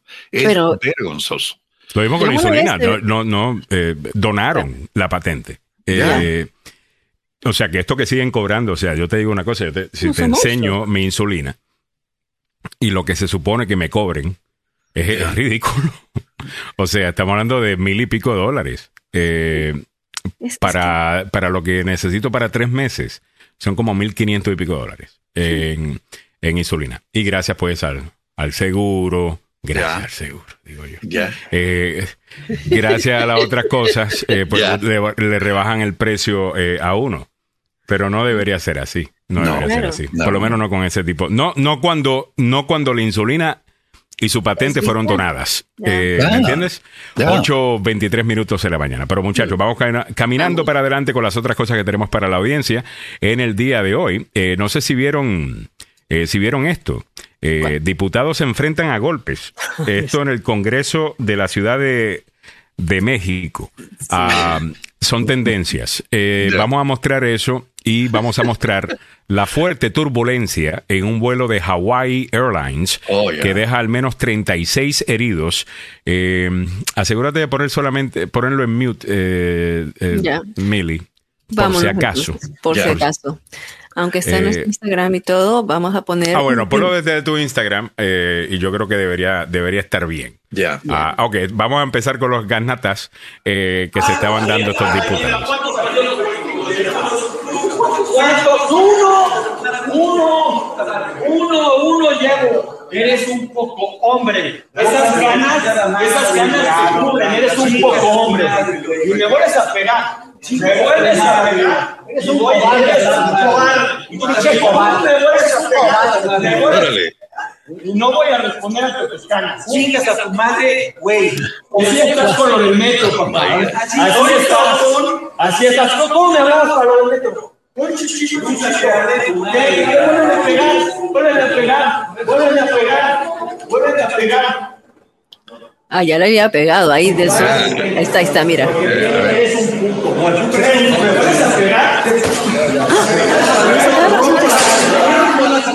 Oye, pero eh, eh, le, le, tiró, una patada. y es un hombre mayor al que le está tirando la patada. Yo tengo la razón, no tengo la menor idea de quién tiene razón aquí, ni, ni, el resto, pero aquel cuando le dice PUTO, eh, como que lo empuja y aquel viene y lo patea. Eh, y, después sigue diciendo, no me vuelvo a pegar, no me vuelvo a pegar, espérate, pero tú... No, no, no, no este está haciendo, está haciendo las cosas al revés. Testigos captaron en este video un encuentro violento entre los dos legisladores que tuvo lugar en el pasillo del Congreso de la Ciudad de México. Los involucrados son Jesús Sesma, diputado del Partido Verde Ecologista de México, y Jorge Gaviño, diputado del Partido de la Revolución Democrática. La discusión tuvo su inicio cuando SESMA le reclamó a sus colegas por abstenerse de votar por la inclusión del dictamen sobre la nueva ley de bienestar animal. Qué animales los dos. Sinceramente, el, amén. No. Y después dice, no, me vuelve a pegar. Bueno, realmente te empujó cuando tú le dijiste PUTO. Sí. Y vienes tú y le metes una patada a una persona mayor. Eh, no sé.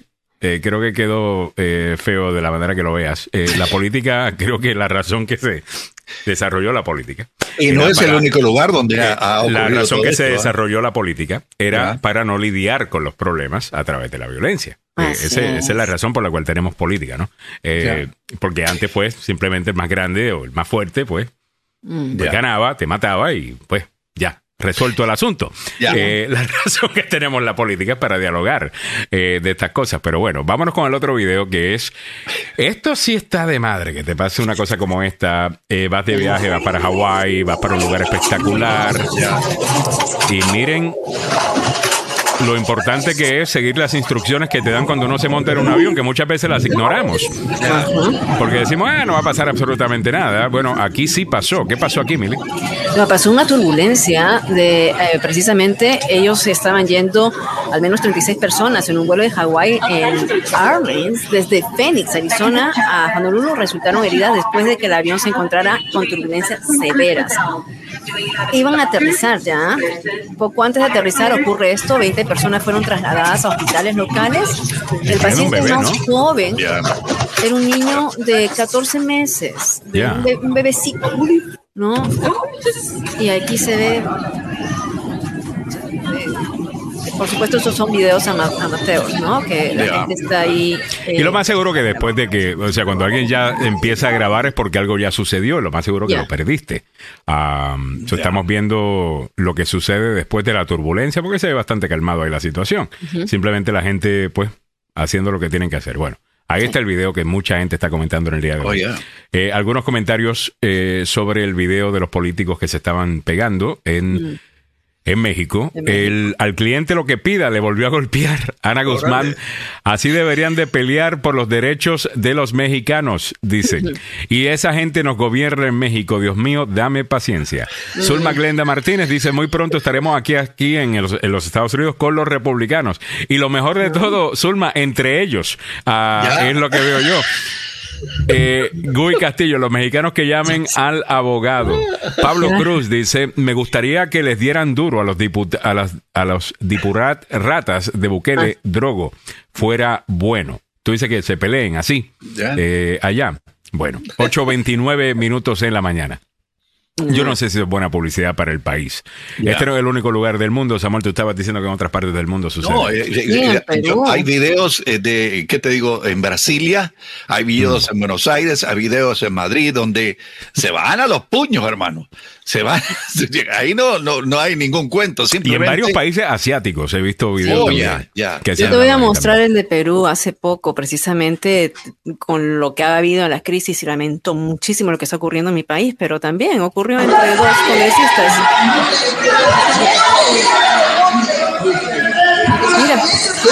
Le tira el puñete y se va corriendo. Pero qué cobarde. Le da por atrás y se va corriendo. Sí. Lo he hecho para programar. Lo, lo, está provocando, lo está provocando. Mira, lo voy a poner de nuevo. A ver se le acerca. Tira. No, no, no, no, no, no, Señores, esto parece un kindergarten. Eh, eso parece un kindergarten. Esto es increíble. Esto es increíble. Es increíble. Eso es increíble. Y el otro día no estaba viendo una señora, no sé si era diputada, creo que era diputada, que mm. se, se metió, fue en México y estaba vestida de dinosaurio. Ay, sí, eso. Era como un T-Rex. ¿Eso de qué era? Eso era de México también. pero, ¿qué es lo que estaban tratando de hacer? A lo mejor estaban queriendo llamar la atención a algo, no sé. Estaba, aquí está, estaba la diputada mexicana del Pancho, Nil Galvez, subió al tribunal del Senado vistiendo un disfraz de dinosaurio y sosteniendo un letrero donde decía Jurassic Plan. Así la política mostró su rechazo al plan B de reforma. Déjeme compartirlo. La ridiculez de los congresistas Eh, que por eso, por Parece eso que se le está pegando las cosas de acá, que acá, acá no tenemos congresistas, aquí tenemos estrellas de Twitter. Eh, que buscan hacerse famosos con videos virales. Ok, muy bien. Ahí está. Yo voy leyéndote. La senadora mexicana por el PAN, Choxil Calve, subió a la tribuna del Senado vistiendo un disfraz de dinosaurio y sosteniendo un letrero donde se leía Jurassic Plan. Así la política mostró su rechazo al plan B de reforma electoral impulsado por el presidente López Obrador que se estaba debatiendo en el Pleno. Tras una fuerte discusión, el polémico plan, que modifica varias leyes secundarias que promueven una reducción en el presupuesto del Instituto Nacional Electoral Mexicano fue aprobado con 69 votos a favor, 53 en contra. Y ahí ah. paseándose con su traje. Ella ha sido siempre polémica. Es, pero, una eh, pero por lo menos está siendo creativa con su protesta. Sochil Galvez siempre ha sido polémica allá en el Congreso mexicano. Me dice Miguel Ángel Sosa, que es mexicano, dice, eh, protesta de la diputada diciendo que nuestros gobernantes ya son dinosaurios con sus políticas. si eso es lo que estaba, yo creo que tiene toda la razón. Vamos a traerla para acá también, porque tenemos varios dinosaurios acá en, Washington, D.C. Ya tenemos al abogado Joseph Maluf con nosotros. Abogado Maluf, estamos acá explorando la democracia en el resto Carlos del mundo. por vía telefónica, te cuento. ¿ah? Y también el abogado Carlos Salvador está por acá también. Muy bien. Ah. Abogado Joseph Maluf, vamos a comenzar con lo suyo. Han recomendado cuatro cargos criminales en contra del presidente Donald Trump. El comité que investigó el ataque al Capitolio el 6 de enero. Se había dicho que iban a ser tres, añadieron uno más y la otra pregunta que mucha gente, primero quiero que me analice los cuatro cargos y después quisiera preguntarle por qué no apareció ahí Rudy Giuliani, por qué no apareció ahí Mark Meadows. Eh, vamos a comenzar con el análisis de, cuál es la recomendación que hace el comité en contra de Donald Trump. Bueno, el comité está recomendando para mí los crímenes obvios. Ah, el expresidente Trump, número uno, trató de incitar una insurrección.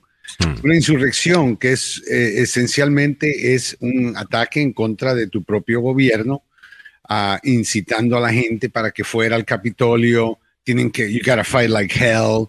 Estamos hablando de Rudy Giuliani, eh, trial by combat, uh, cosas que claramente demuestran, eh, y, y la gente, la mejor prueba es la gente cuando escuchas a las personas y escuchas las grabaciones de las personas hablando en el momento Mm. Están diciendo, el presidente nos mandó para acá, estamos aquí por parte del presidente de los Estados Unidos. Y Trump peleando con su chofer porque él quería ir ahí. Trump quería ser el líder de una insurrección. O sea, esto es un ataque en contra de la democracia. Ahora, eh, bajo la ley, y estas son leyes de la guerra civil, esencialmente. Y por eso es que nunca se han visto en muchos años, pero existen. Y esta ley de la insurrección, lo más importante, aunque solo tiene un máximo de 10 años en prisión, lo importante es que te convierte inelegible en poder mantener cualquier oficina pública en el Estados Unidos. Mm. No puedes correr para alcalde, no puedes correr para presidente, no puedes correr para nada. Puedes esencialmente check yourself out del proceso político. Ahora, ese nada más es uno de los cargos que muchos dirían es un poco difícil de comprobar porque escuchas a Trump decir, oh, queremos que la gente actúe pacíficamente, pero peleen like hell. O sea, está, él trata de jugar con el lenguaje, trata de ver cómo podría evitar, obviamente, una acusación, pero ese es uno de los cargos que para mí es muy importante porque eso es lo que pasó. Número dos, obstrucción de un procedimiento de Congreso. Es una ley federal que prohíbe que una persona impida, bloquee, frustre lo que quieras en relación a un procedimiento congresional. En este caso, bajo la ley electoral de conteo y la duodécima enmienda de la Constitución, el Congreso estaba reunido para llevar a cabo ese proceso constitucional y legal de certificar los electores de diferentes estados eh, para poder certificar a esencialmente el ganador, en este caso Joe Biden. Entonces, esa ley eh, es una ley que para mí es obviamente violada. También eh, es un poco frustrante ver que alguien haya hecho tantos atentos de bloquear el proceso, de insistirle al Mike Pence que él podía cambiar el proceso, que él podía rechazar electores. Todo eso son atentos para bloquear la certificación del presidente, del, siguiente presidente. Y eso, Alejandro, son 20 años en cárcel. Este es el oh, cargo que lleva más prisión que otros y el más obvio para mí, o uno de los más obvios. Y por esa razón es que tanto John Eastman, que era aparentemente el arquitecto de todo esto, este abogado que se estaba inventando todas estas cosas, también recibe una recomendación de este comité. Y por ahí viene él con relación al siguiente cargo, que es cometer un fraude, una conspiración para defraudar a los Estados Unidos. Este cargo viene de lo mismo, esencialmente. Hay muchas cosas que los hechos sobre están en común con otros crímenes, porque hicieron tanto esfuerzo, no fue simple, fue un esfuerzo grande. El fraude viene con la fabricación de electores falsos, documentos, certificaciones falsas, atentos para que el vicepresidente cambie el resultado, a sabiendo que él había perdido.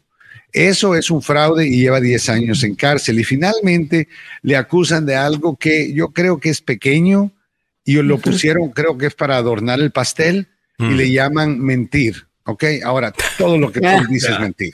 Todo lo que Trump dice es mentir. cuando, tú le mientes, cuando tú le mientes al gobierno federal, estás confrontando una penalidad de cinco años en cárcel si tiene que ver con algún cargo terrorista podría o, relación terrorista podría eh, internacional podría ver ocho años en cárcel. Así que no es el crimen más serio pero no cabe incluirlo porque Trump todo es mentira. Entonces, Vamos a ver. cada vez que él habla, viene Eso es lo que él hace, es, su talento, abogado. Todo el mundo tiene un talento, en la vida el de él es mentir. Eh, abogado Carlos Salvado, como abogado criminalista, eh, su cliente recibe esta recomendación del departamento, o más bien, esta recomendación del Congreso hacia el Departamento de Justicia. ¿Qué es lo primero que estarías tú haciendo en este momento? Tratando de callarlo a él, pero imposible, Carlos. Pero, sinceramente, yo, yo no veo, yo todavía no estoy convencido que hay un riesgo real que él va a ir preso. Yo hmm. veo que tal vez, y tal vez no importa, porque si lo encuentran culpable de uno de estos cargos, él ya no puede correr como presidente y ya, sea, ya se, ha resuelto el problema. De, acuerdo, pero para eso necesita... Pero, yo todavía no estoy convencido. Frente a Carlos. Porque ya. ya. pero no, no, no, tienes que tener una persona razonable por parte de Trump para negociar ese tipo de acuerdo con el gobierno, decir, me declaro culpable de insurrección, no puedo correr para oficina, esto para mi carrera política, pero no quiero ir preso. Eso podría pasar, o sea, pero eso requiere que Trump ofrezca algo y como él es tan eh, ¿cómo decirte? es un burro eh, eh, necio que no entiende que esto es peligroso. Eh, si él no ofrece algo, no va a tener alternativas.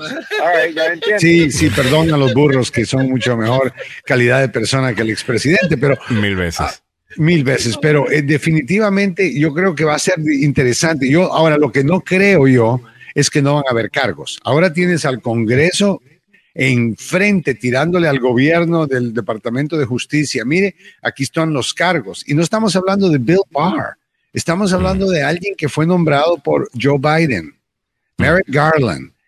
mire, pero tampoco es necesario que él va a seguir la misma vía de, la investigación. Él puede estar investigando otra cosa completamente diferente, incluyendo esto, pero no quiere decir que van, él ni tiene que aceptar la recomendación.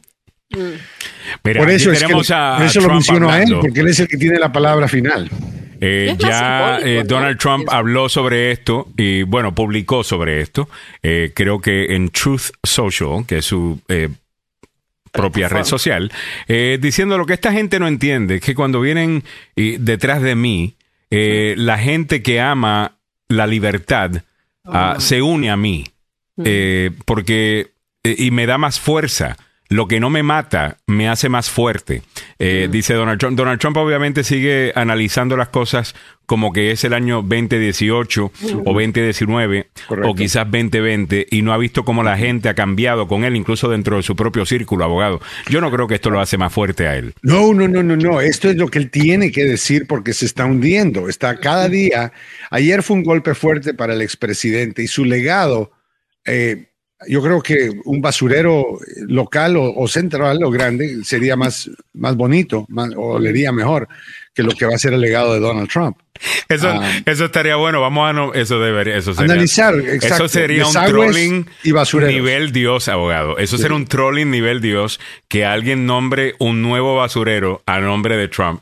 Eh, recordando el presidente número 45 en su honor. Ah, eh, dice Ana Guzmán, no le falten el respeto a los burros. Es cierto, Ana, le pedimos mil disculpas a los burros en sintonía. Zulma Glenda Martínez dice, abogado Maluf, es un burro con manos y pies pero sin cerebro. Eh, Mario Garay le dice a Trump que, bueno, dice, Trump les dijo que iba a caminar con ellos al Capitolio y les mintió. No necesariamente, Mario. Hay, hay, hay alguien adentro de la Casa Blanca, Cassidy Hutchinson, una mm. muchacha que trabajó y habló con una de las personas que estaba eh, aparentemente, o sea, que no es eh, evidencia directa, pero aparentemente había habido un berrinche en la limusina del presidente donde él cogió el volante y quería ir al Capitolio para caminar con su gente. Y eso es un problema también porque, y se rehusaron a llevarlo y le dijeron que tenía que, soltar el, cuello del, chofer. el problema es es de que lo que él quería hacer era ir como un, guerrillero, eh, perdonen, pero es cierto, como un guerrillero, ahí al Capitolio, enfrente de todos estos Proud uh, Boys y, Freedom Fighters y toda esta gente que él habla, que son un montón de extremistas de la derecha que quieren cometer violencia, habían planeado traer armas, tenían armas en Virginia, habían, o sea, es, esto no fue nada más una idea que se les ocurrió la noche anterior, esto fue un plan y, eso. le llamamos, y Carlos debería explicarme esto, pero ¿es conspiración o no? Yeah, es conspiración. Mira, tienen los elementos, pienso yo. Es que la razón por cual yo no estoy convencido que esto va a ir de largo es porque es peligroso a meter un expresidente en, en, cárcel y esas cosas. en Perú tal vez, pero no aquí. Yo no creo que sea peligroso este presidente ya. Yo creo que en 2020 hubiese sido otra cosa. Eh, yo creo que hoy día es distinto. Yo creo que hay un montón de gente que... La gente quiere justicia. La, gente, quiere justicia, pero que también dentro del Partido Republicano quieren que deshacerse de Trump. Y, la mejor manera sería esta. Y el Departamento de Justicia, aunque yo sé que Joe Biden no quiere decirlo, el Departamento de Justicia es el Departamento de Justicia de Joe Biden. No hay obstáculo. Entiendo que el Congreso va a pasar a manos de los republicanos, pero no el Departamento de Justicia. Escuchen esto, este titular de político. Dice, conservadores jóvenes, Young Conservatives, mandan un mensaje mixto eh, en uno de los rallies de MAGA eh, de, Trump. Aparentemente esto sucedió en Phoenix, Arizona, en donde jóvenes que estaban atraídos por el ex eh, presidente Trump de la generación Millennials y la generación Z.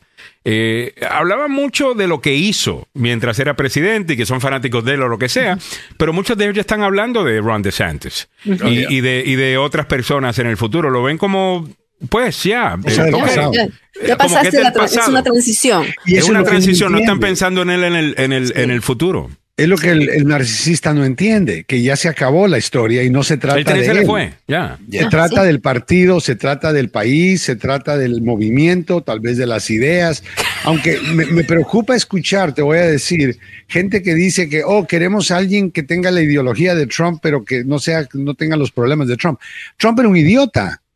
Nadie quiere la ideología. de Trump. Pero, pero, que paren bebés de sus niños para en la frontera. ¿Cómo? Hubo algunas ideas, Joe, que, que, no eran tan, tan malas. Es que él no sabía cómo hablar, no mm. sabía cómo, cómo implementarlos.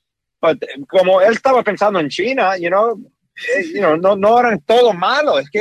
Yeah, y la manera en que manejó a Kim Jong-un. En lo de, en lo de China. La guerra con China, la guerra Estoy de acuerdo, la guerra comercial con China. Estoy de acuerdo que con China el análisis, eh, la, identificar a China como un problema. Correcto. Pero de la misma manera que yo estoy con Bernie Sanders, por ejemplo, en cuando identifica el problema de salud en, en, los Estados Unidos. El problema que yo tengo con Bernie son sus soluciones. Pero estamos de acuerdo, hay un problema hay un problema ahí. Eh, me dice Merlin Fajardo, buenos días Alex, ¿qué fue lo que quisiste decir de los burros en sintonía? ¿A quién te refieres? Yo estaba hablando de lo que quizás estén apoyando. Vi un señor el otro día que estaba bien molesto con el abogado Joseph Maluf eh, en uno de los comentarios porque el abogado Joseph Maluf estaba atacando al presidente Donald Trump. Y yo digo, al presidente Donald Trump. Y yo digo, Yo recito las verdades, nada más. Total. Entonces, es como que, espérate, que, ¿a cuál análisis tú quieres que uno llegue? Hablando de este hombre, o sea, ¿a dónde uno tiene que llegar? Si está enojado conmigo, imagínense cómo va a estar con el Congreso, con los fiscales, con Georgia. Va a estar bien enojado con toda esa gente que están buscando ponerlo en cárcel. Tengo una pregunta eh, Déjeme leer los comentarios que es donde estamos en este momento. También mucha gente está harta de este drama. Si lo van a meter preso, que lo metan. Si no, también muchos van a creer que era ataque político a Trump. A, Trump. Así que el país soportaría a un presidente eh, preso. Eh, Pablo Cruz dice que de cierto es que el del 6 de enero van a hacer una marcha grupos de supremacistas en el Capitolio. Eso es lo que aplazaron el año pasado, Pablo, y no llegó a hacerse porque se dieron cuenta que nuestro amigo Tom Manger, que está a cargo del Capitolio y la seguridad del Capitolio, no se quedó con los brazos cruzados. Nosotros fuimos. nosotros fuimos, Alejandro. ¿Tú te acuerdas que nosotros fuimos a esa marcha? A ver, si había, a ver si había algo ese día. Hasta nos regalaron agüita, nos regalaron todavía cuatro gatos. Súper, cuatro gatos habían. Eh, nosotros eh, íbamos preparados como que iba a ser el 6 de enero de nuevo. y habíamos estado en el, en el original. Y, ya. Eh, de nuevo, si por favor pudiéramos entender que muchas de estas personas, they're just wannabes. Okay. Son, son, son, son personas que ellos quieren sonar como que son fuertes y todo por lo que they're just playing. Mira esa señora they're role playing. ¿por qué me tiraron los ojos ajá. I don't know why it's a revolution it's a revolution. Eh, ¿cómo es que déjame buscarlo porque yo me reía tanto con esa doña. Mira Guy Castillo decía Orange 45 lo dijo en público que él iría con ellos. Y la palabra es caudillo no guerrillero. Eh, eh, totalmente. Gracias, Guy.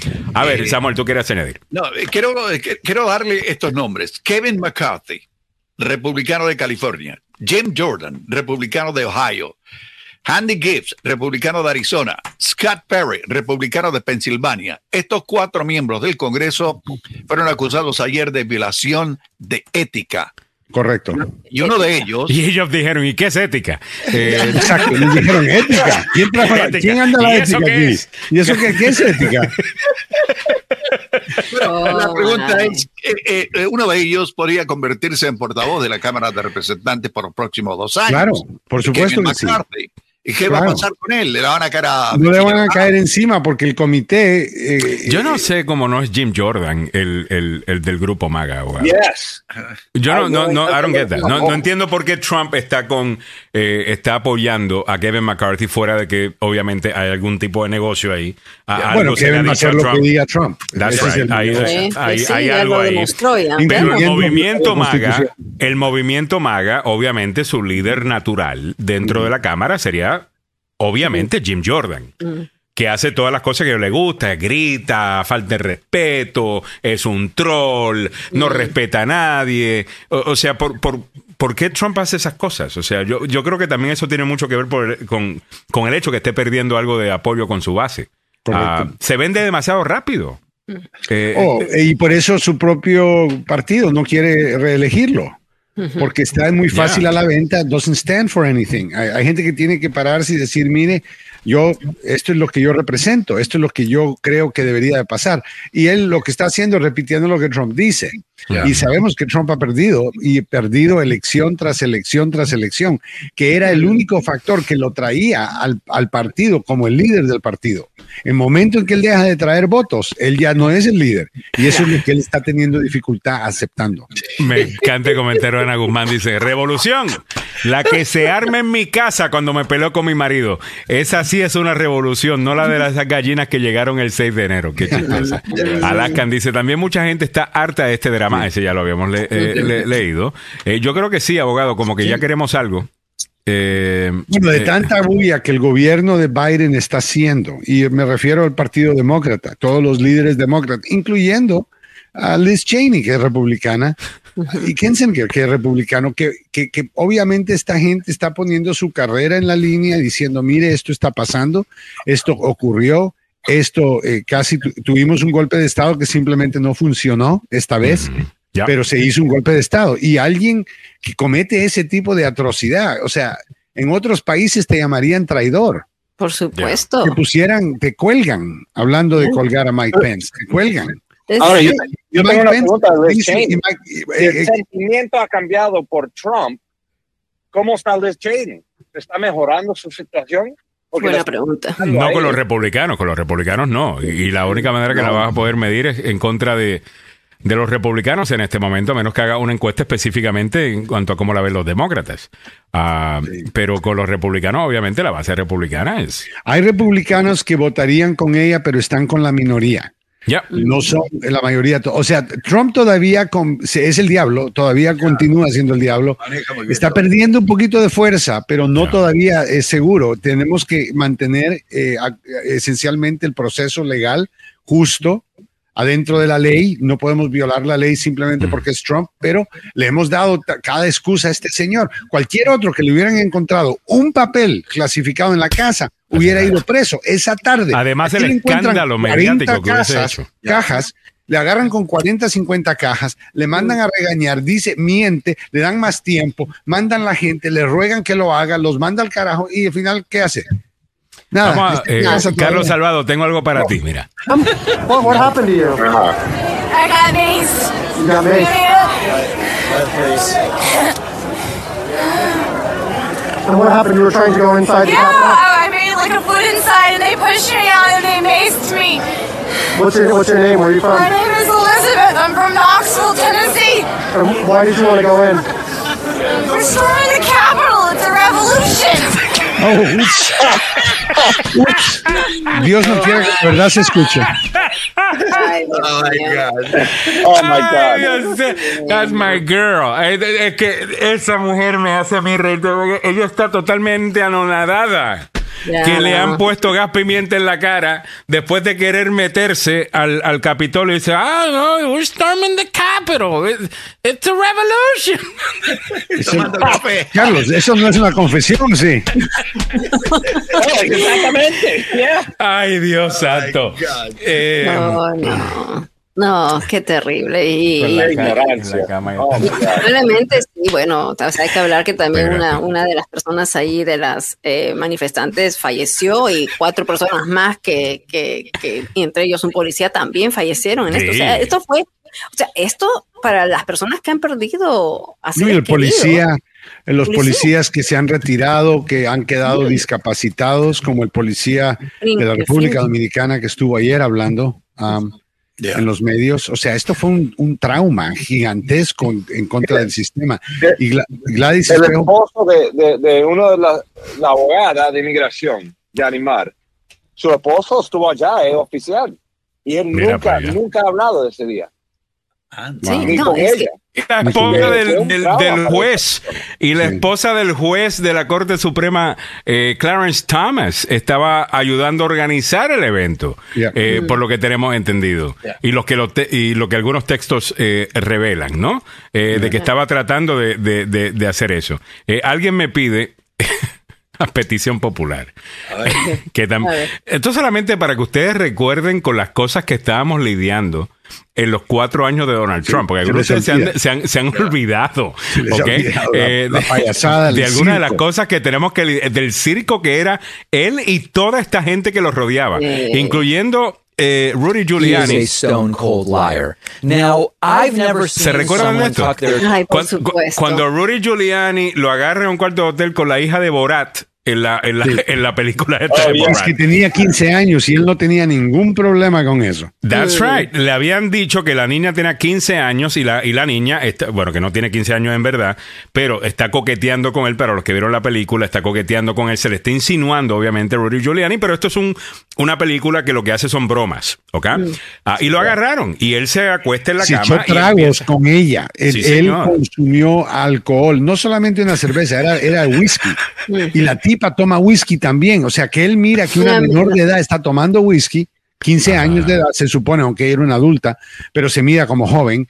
Y, le toman video y llega el punto donde Giuliani se mete la mano adentro del pantalón y dice, ah, es que tengo que ajustar. Bueno, después dijo que tenía que ajustar el pantalón, pero no se mira como que estaba Sí, dice, what are you doing? Porque entra, creo que entra Borat, ¿no? Y le dice, oye, ¿qué tú haces? Ya después de que dice, no, no, es que yo me ajusto los pantalones así. Ahí está, ¿eh? ahí está con las manos adentro. Me vas a decir que él no tenía planes. No le un alambre no le estaban diciendo que ne- necesitan el micrófono y todo en la película. No, no, pero no, esa eso parte fue ahí que él se estaba ajustando los pantalones. él. Esto fue después de eso, cuando ya empezó ella a ofrecerle una bebida, él la toma, ella toma alcohol y después llega al cuarto, le dice que entra al cuarto, se acuesta en la cama, Giuliani, y empieza a meterse la mano dentro del pantalón. Ah, yeah. O sea, se, se le olvidó ta- también de que iban a hacer un evento para anunciar algo importante de la campaña de Donald Trump en el Four Seasons y Ay, Rudy no. Giuliani terminó rentando, no era el Four Seasons Hotel, sino el Four Seasons Construction. yo no sé. Landscaping, landscaping. Vamos a ver, vamos por si Es un nombre común para Four Seasons, las cuatro estaciones, landscaping. No, y, y se le ca- y se le caía el tinte porque hacía un calor Oh my tremendo. God, yeah. O sea, Y era enfrente de una, ah, una tienda de porno, para que la gente sepa. Y encima de eso. O sea, que donde fueron fue una tienda de porno. Pararon haciendo esto enfrente de una Oh, tienda de pornografía. man. Yo no entiendo Yeah. cómo la gente cree que esto es eh, califica para, para candidato, candidato para la Aquí tengo las fotos. Eh, y, y, como, y como ellos son, en vez de decir aquí hubo un error, decidieron, bueno, esto es lo que hay, vamos a forrar esto con los rótulos de Trump y vamos a hacerlo aquí. Y vamos a decir que así siempre fue que lo teníamos preparado. O, o lo teníamos eh, calculado. O sea, this is what they do. Este, eh, mira, mira este ti- En el mismo lugar de que, se- que se estaba despintando literalmente eh, Rudy, Rudy Giuliani. Santo Dios. Eh, Pablo Cruz dice, ¿ustedes creen que se le para a ese viejito? Yo creo que estaba en un, eh, yo creo que lo que estaba haciendo era, eh, bueno, pues, Estaba sabe. apretando la bomba. Sí, estaba como que prendiéndolo empujado, como, como los carros que lo tienen que Ok, pero esto devora. Ok, es- expliquen, es- expliquen. Dios mío, chicos. No, Ay, ah, no, Dios. En, en este no fue, Ay. en ese evento no fue que se le cayó la pintura, fue en otro. Vamos a ver. Bueno, vamos a reírnos un Es poco. que hubo un montón, es que esto era un desastre, esto era un relajo, Aquí, esto era como la peor karma del mundo. Era, Ahí está. Ahí está, ahí está. Era un circo, era un, honestamente. era un bendito Ya. circo, míralo aquí. Ahí lo vemos ya. Vamos a subir el volumen. Ahí está en una conferencia de prensa. Eh, mira, mira. Mira cómo se le despinta el tinte. Ay, Dios mío. Pero yo no entiendo por qué tinte, no tiene pelo. ¿Qué está, está- ¿Cuál es el No tinte? sé, no ¿Para tenemos la menor idea. Es una muy buena pregunta, weón.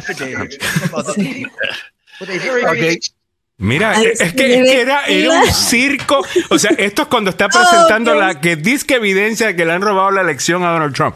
No solamente queda él como ridículo, esa que está ahí atrás es la abogada que lo estaba asesorando. La ¿Cómo es que se llama ella? Se me escapa el nombre de ella en este momento.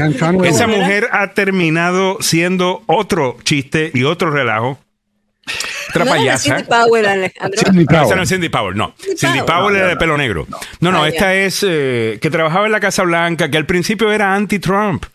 eh, Ah. Y después se convirtió en esta cosa, no, super pro-Trump. Eh, es increíble.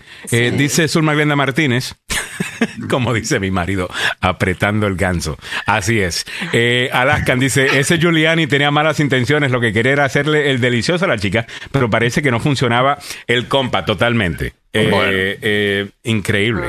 Bueno, eh, estaba prendiendo la podadora. Sí, totalmente jalando el gatillo. Oh, El, God. eh, jalando el cable. y nos reímos de otros países, nos reímos de lo que sucede en otros países. Y aquí fuimos la comidilla, fuimos los. Sinceramente lo fuimos. Si sí. ustedes supieran lo, lo que me pregunta la gente. No, y el colegas. efecto de las palabras de Donald Trump. Ayer escuché a uno de los líderes Ya. de África hablando con eh, un reportero, con, creo que fue el fin de semana, con Farid Zakaria.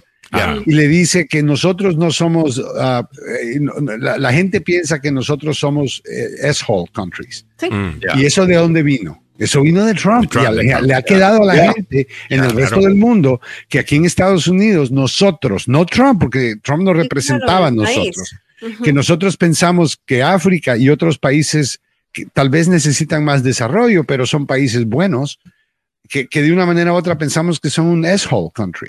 Come on. Ya. No, o sea, mira, si no, les, si no le ponen los cargos, eso es un precedente horrible que vamos a tener Sí. por más que en los 250 años de la vida republicana que tenemos aquí o de la, de, de la vida eh, eh, que, que tenemos nosotros políticamente como, como nación, ¿no? Si no, 250 años. Si no le imponen los cargos, o sea, no ha habido un presidente que se haya enfrentado de esa manera, pero de todas maneras quedamos muy, muy mal, por lo menos de los cuatro, uno, ¿no? El primer cargo viene antes de marzo. Sí. Definitivamente, antes ¿Por de qué, marzo. abogado? Creo que la parte política, que es lo que, ¿me entiendes? Han estado tratando de dilatar, ya, ya pasó y ahora los días festivos, el nuevo Congreso, eh, tienen pruebas que revisar porque tienen un fiscal especial. A Mm. dos meses, tres meses máximo, más que suficiente tiempo. Así que si van a haber un arresto, ahora que tenemos un fiscal especial designado, después de que el Congreso da todas las pruebas, porque recuérdense que al principio el Departamento de Justicia quería obtener copia de todas las pruebas y el Congreso no se las dio. Ya. Ya. Entonces ahora van a tener dos meses para poder revisar todo, para poder estudiar todo y decir, ok, vamos para adelante o no vamos para adelante. Pero pensar que esto se va a llevar más tiempo, sabiendo todo lo que ya sabemos, después del análisis que el Congreso ha hecho. es- es- Pero no es- vinculante, abogado. Esto no es vinculante, dice el, el reporte. O sea, se puede Ya, no, decir no, mucho. no, ya, el- la recomenda- es una Es una recomendación. recomendación, pero- recomendación, pero, claro que- aquí no somos ciegos, todos estamos viendo lo mismo. Esto es político, abogado, los vamos a sacar, ¿sí no? están viendo. Eh, absolutamente, pero yo no o sea, la razón que todavía no le han puesto cargos a Donald Trump es porque es porque el es Es porque es expresidente. El problema es, y también porque es Trump, y saben que Trump no se va a ir con una amenaza. Trump va a pelear, va a abusar del sistema, va a crear un caos, va a causar muertes porque la gente va a seguir sus estupideces y la gente va a hacer locuras si lo arrestan. No todo el mundo, tal vez tres o cuatro pelados, pero. Entonces no debería alguien decir esto ya, abogado, no debería decir el Departamento de Justicia empezar a decir, mire, la realidad del caso es que cualquier otro ciudadano que hubiera cometido Ya hubiera sido arrestado. esto ya hubiese Sí. sido Espero que arrestado. eso es lo que van sí a hemos decir. tenido, sí hemos tenido muchísima deferencia Es- al hecho de que es un expresidente estadounidense y lo hemos empiecen esa conversación ya, para que cuando hablen de la politiquería que está alrededor de este tema sea a favor de Trump. Y eso significa que contra de él. necesitan actuar antes de que Trump empiece a prepararse con sus campañas electorales. Porque ahora Trump, si ustedes se dan cuenta, damas y caballeros, el hombre no ha hecho nada desde que dice que anunció hace un mes. La tarjeta de Trump. O sea, porque Bueno, él no sí, quería correr, él, él lo que quería era no ir preso. Y por eso fue que anunció, pero él no ha hecho nada. Ahora, si lo siguen presionando de que lo van a seguir investigando, que hay recomendaciones, que hay no sé qué, y no pasa nada, ahora Trump va a subirse al caballo y Sí, va a agarrar sí. fuerza. Sí, sí, sí. Y va a agarrar Sí. fuerza y va a ser peor, va a ser peor para el país. Y va a seguir con otro levantamiento, abogado. Va a preparar otro levantamiento, porque si lo arrestan, se va a creer un mártir y entonces. Y, este y lo único que, y lo único que va a venir Yo con no un creo. Congreso republicano van a ser audiencias en contra del Departamento de Justicia, de- haciendo preguntas y creando obstáculos para que entonces todavía sea más difícil. O sea que ahorita se están armando el Partido Republicano que apoya a Trump, que están en el Congreso, desgraciadamente, no en el Senado, pero están preparándose para eh, comenzar a crear obstáculos y a proteger a Trump. No se confundan. Y si seguimos esperando a que vamos a hacer algo, vamos a hacer algo, vamos a hacer algo, va a ser muy tarde. Esto tiene su tiempo y para mí marzo es ya ya se ya está podrida la fruta para Hablando para de los Trump cards, debería ser una tarjeta con los siete pecados capitales. No, que sea una Excelente foto dice la ira, Exacto. la lujuria, la pereza, La avaricia, la envidia, la envidia, eh, la gula, la soberbia. O cerdo, sea, cervitis. o sea, porque él todo dice, aquí están los Trump cards, the seven deadly sins. Eh, Seven Deadly- me, encua- me encanta ese NFT. ¿Por qué no tú y yo organizamos y nosotros Abogado, lo le estoy vendemos? diciendo, nos estamos quedando atrás. Nos Sí, estamos hombre. quedando atrás. Eh, bueno, Pablo Cruz dice, ¿y qué se le pondrá cargos el DOJ? Bueno, Sí. esperemos que sí. Guy Castillo dice, Y también Georgia, el estado de Georgia, yo anticipo que van a presentar cargos. Y esto es separado. ¿no? Esto es separado. Esto, Esto es separado. Nada Esto de lo que hemos visto cosa. hasta ahora tiene que ver con lo que va a pasar en Nueva York y con lo que va a pasar en Georgia. Uh, All right. Claro, esa es otra cosa, ya. Esto va a estar bueno, Eso. señoras y señores. Así que asegúrese Vamos de a estar sintonizar ocupados, este ¿no? próximo año. 2023. Carlos va a tener Así que es. tener su propio jet, su propio Trump jet, para poder ir a la, a la casa, a- a- le vamos a llamar la casa negra, porque obviamente la casa blanca es... Totalmente. Carlos Y lo no- único que quiere es una, ¿cómo se dice? Que lo que le ponen a los perritos, una morda, mordaz, ¿no? Una de Ya. estas cosas para Una que... mordaza. Una Una mordaza. bozal. Una Un bozal. mordaza. No, y que le pague un bozal. Y que le paguen también eh, el, el Para jet fuel cliente, para, para la- para el avión, pa- porque imagínate, aquel no paga. Eh, no, no, bueno, le va a pagar con el golf, que puede jugar golf allá en para Mar-a-Lago. su vida. Eh, totalmente. No, no, yo quiero cash, no le tengo. Inmediatamente va a ser intercambio. Oh. Óigame, hemos llegado a ti gracias al abogado Joseph Maluf, la demanda más rápida del oeste, el abogado Joseph Maluf. Mire, si está en un accidente de auto, está en un accidente de auto en el trabajo o negligencia médica, 33 años de experiencia no los puedes comprar. Eso no lo puedes... O sea, en las redes sociales usted ve algo y tiene un montón de likes y dice, wow, que mucha gente le gusta esto. Esos likes son muchas veces comprados. Los views pueden ser comprados. Muy poca gente hace las cosas de manera orgánica. 33 años, eso es lo, eso es mega orgánico. Eso es, mira, un día tras otro, haciendo el trabajo, comenzando desde abajo, recopilando toda esa experiencia y la reputación. La reputación que desde el momento que te presentas ya con una demanda y el abogado principal es el abogado Joseph Maluf, ya tú sabes que estás comunicándole a la aseguradora que esto viene en serio, que tú no te vas con un poquito de dinero, que esto va en grande. Llama al abogado Joseph Maluf, el nombre hace una gran diferencia y ahí lo tienes, es tu abogado. Llama al siguiente número. 301-947-8998, 301-947-8998 el abogado Joseph Maluk, con licencia para trabajar en Washington, Maryland y Virginia y dos oficinas para su servicio. Una en Gatesburg y la otra en Fairfax. Después del accidente lo puede ir a ver a usted al hospital, va a ir personalmente, no va a mandar a nadie. Así que mm. anote el número telefónico, es el 301-947-8998 el abogado Joseph Maluk es la demanda más rápida del oeste. Así es. También hemos llegado a ti gracias al abogado Carlos Salvado. Si está en un problema legal, no importa el que seas, ya sea un caso criminal como los de Trump o sea un caso civil, también como los de Trump. Travesuras. Eh, travesuras, como las de Trump. Eh, llame al abogado eh, Carlos Salvado. Él está ahí, número uno, para entender su punto de vista y también lo que sucedió, la historia completa. La fiscalía va a presentar un lado. Usted tiene que presentar el suyo y es el trabajo de la fiscalía comprobar que usted es culpable, no el suyo comprobar que es inocente. Para eso hay un proceso que utiliza el abogado Carlos Salvado. Lo mejor que puede hacer es que el caso nunca llegue a corte. De esa manera ganamos siempre, ¿verdad? Pero si eso no se puede dar, llegar a una, a una negociación con el fiscal, quizás eh, eh, que los cargos sean otros, algo más mínimo o simplemente ganar el caso, si es que se puede ganar el caso. Sabemos que usted no lo hizo. Llame al abogado Carlos Salvado. Salvado no, no quiso hacerlo. Sabemos que usted no quiso hacerlo. Llame al abogado Carlos Salvado, diga salvado tres veces y se aparece en su celda. Salvado, salvado y salvado. Fuera de relajo, un excelente criminalista y por esa razón lo recomendamos exclusivamente aquí en el show. 301-933-1814. Bueno, abogado, muchísimas gracias a ambos. Nos escuchamos mañana con la, cuando la saga continúe de los casos de Donald Trump. Así será. vamos a Muchas gracias. All right, Samuel, que viene a continuación. Hoy martes hablamos de inmigración, ¿no? Título 42, la Corte Suprema opina sobre esto. ¿Qué pasó?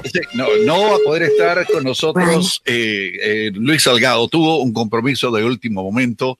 Eh, me llamó temprano en la mañana. Tengo que salir de aquí rajado, como dicen por allá.